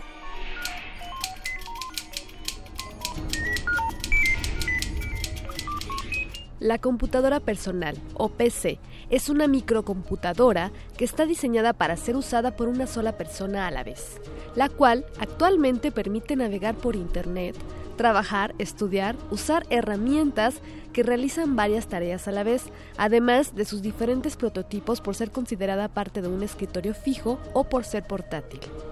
En la década de los 60 ya se tenía registro del término personal computer y fue entre los años 1962 y 1964 que nació el primer PC llamado Programa 101, producido por la empresa italiana Olivetti, inventado por el ingeniero italiano Pier Giorgio Perotto. Este computador fue usado para enviar al hombre a la luna en la misión Apolo 11 y fue usado también para el canal de televisión estadounidense ABC para predecir las elecciones políticas de 1969, incluso para ser operado por soldados estadounidenses para planificar la guerra de Vietnam. Las siguientes computadoras personales más populares que le siguieron en los próximos años fueron Apple II en 1977, el IBM PC en 1981, el X, el, la- el ZX Spectrum en 1982, el Commodore 64 en 1982 y el Apple Macintosh en 1984. El resto es historia.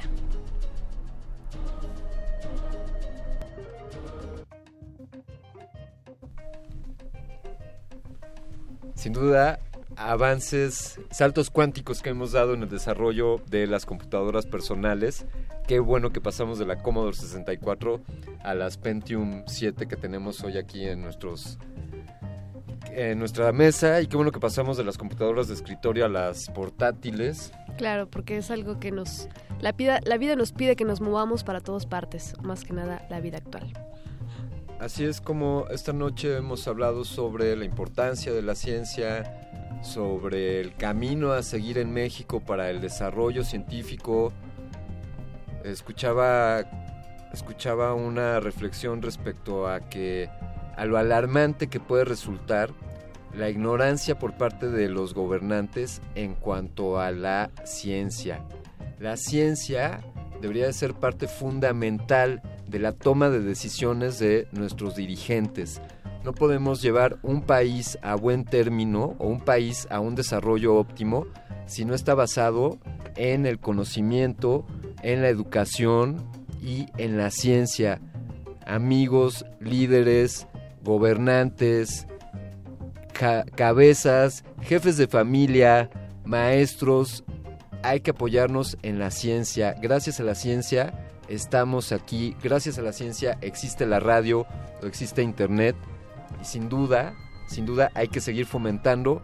Y si queremos sacar a este maravilloso país de este oscuro panorama, tendrá que ser mediante la investigación y el desarrollo científico. Vámonos, Eloisa.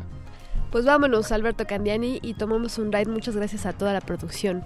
Y los dejamos con esta rola. Esto es Automaton de Jamiroquai. Jamiroquai, grabado en. Virgin Amy Records en 2017. Gracias a Andrés Ramírez, gracias Oscar El Voice, gracias Arqueles, gracias Eloisa, gracias Resistencia Modulada, gracias Radunam, gracias a todos. Nos escuchamos la próxima semana. Adiós. Adiós. Resistor. Esto es una señal.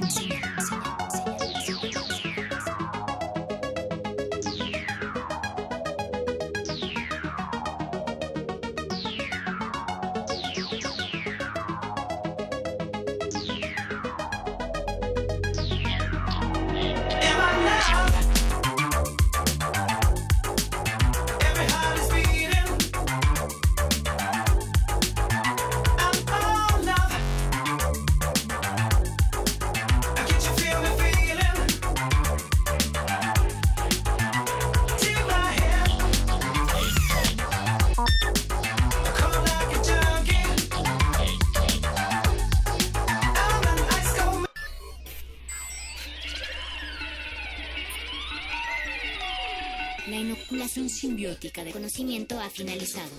Esperamos aprender más de ti en un futuro cercano. Buenas noches. Resistor.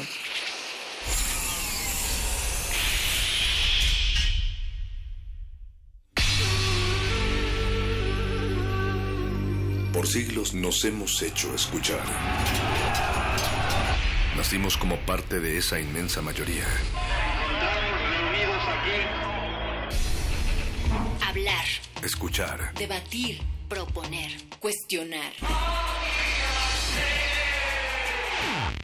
Está en nuestra naturaleza. instrumentos de conciencia de nuestro Usamos el sonido porque atraviesa obstáculos. Muros, fronteras. Nosotros somos la resistencia.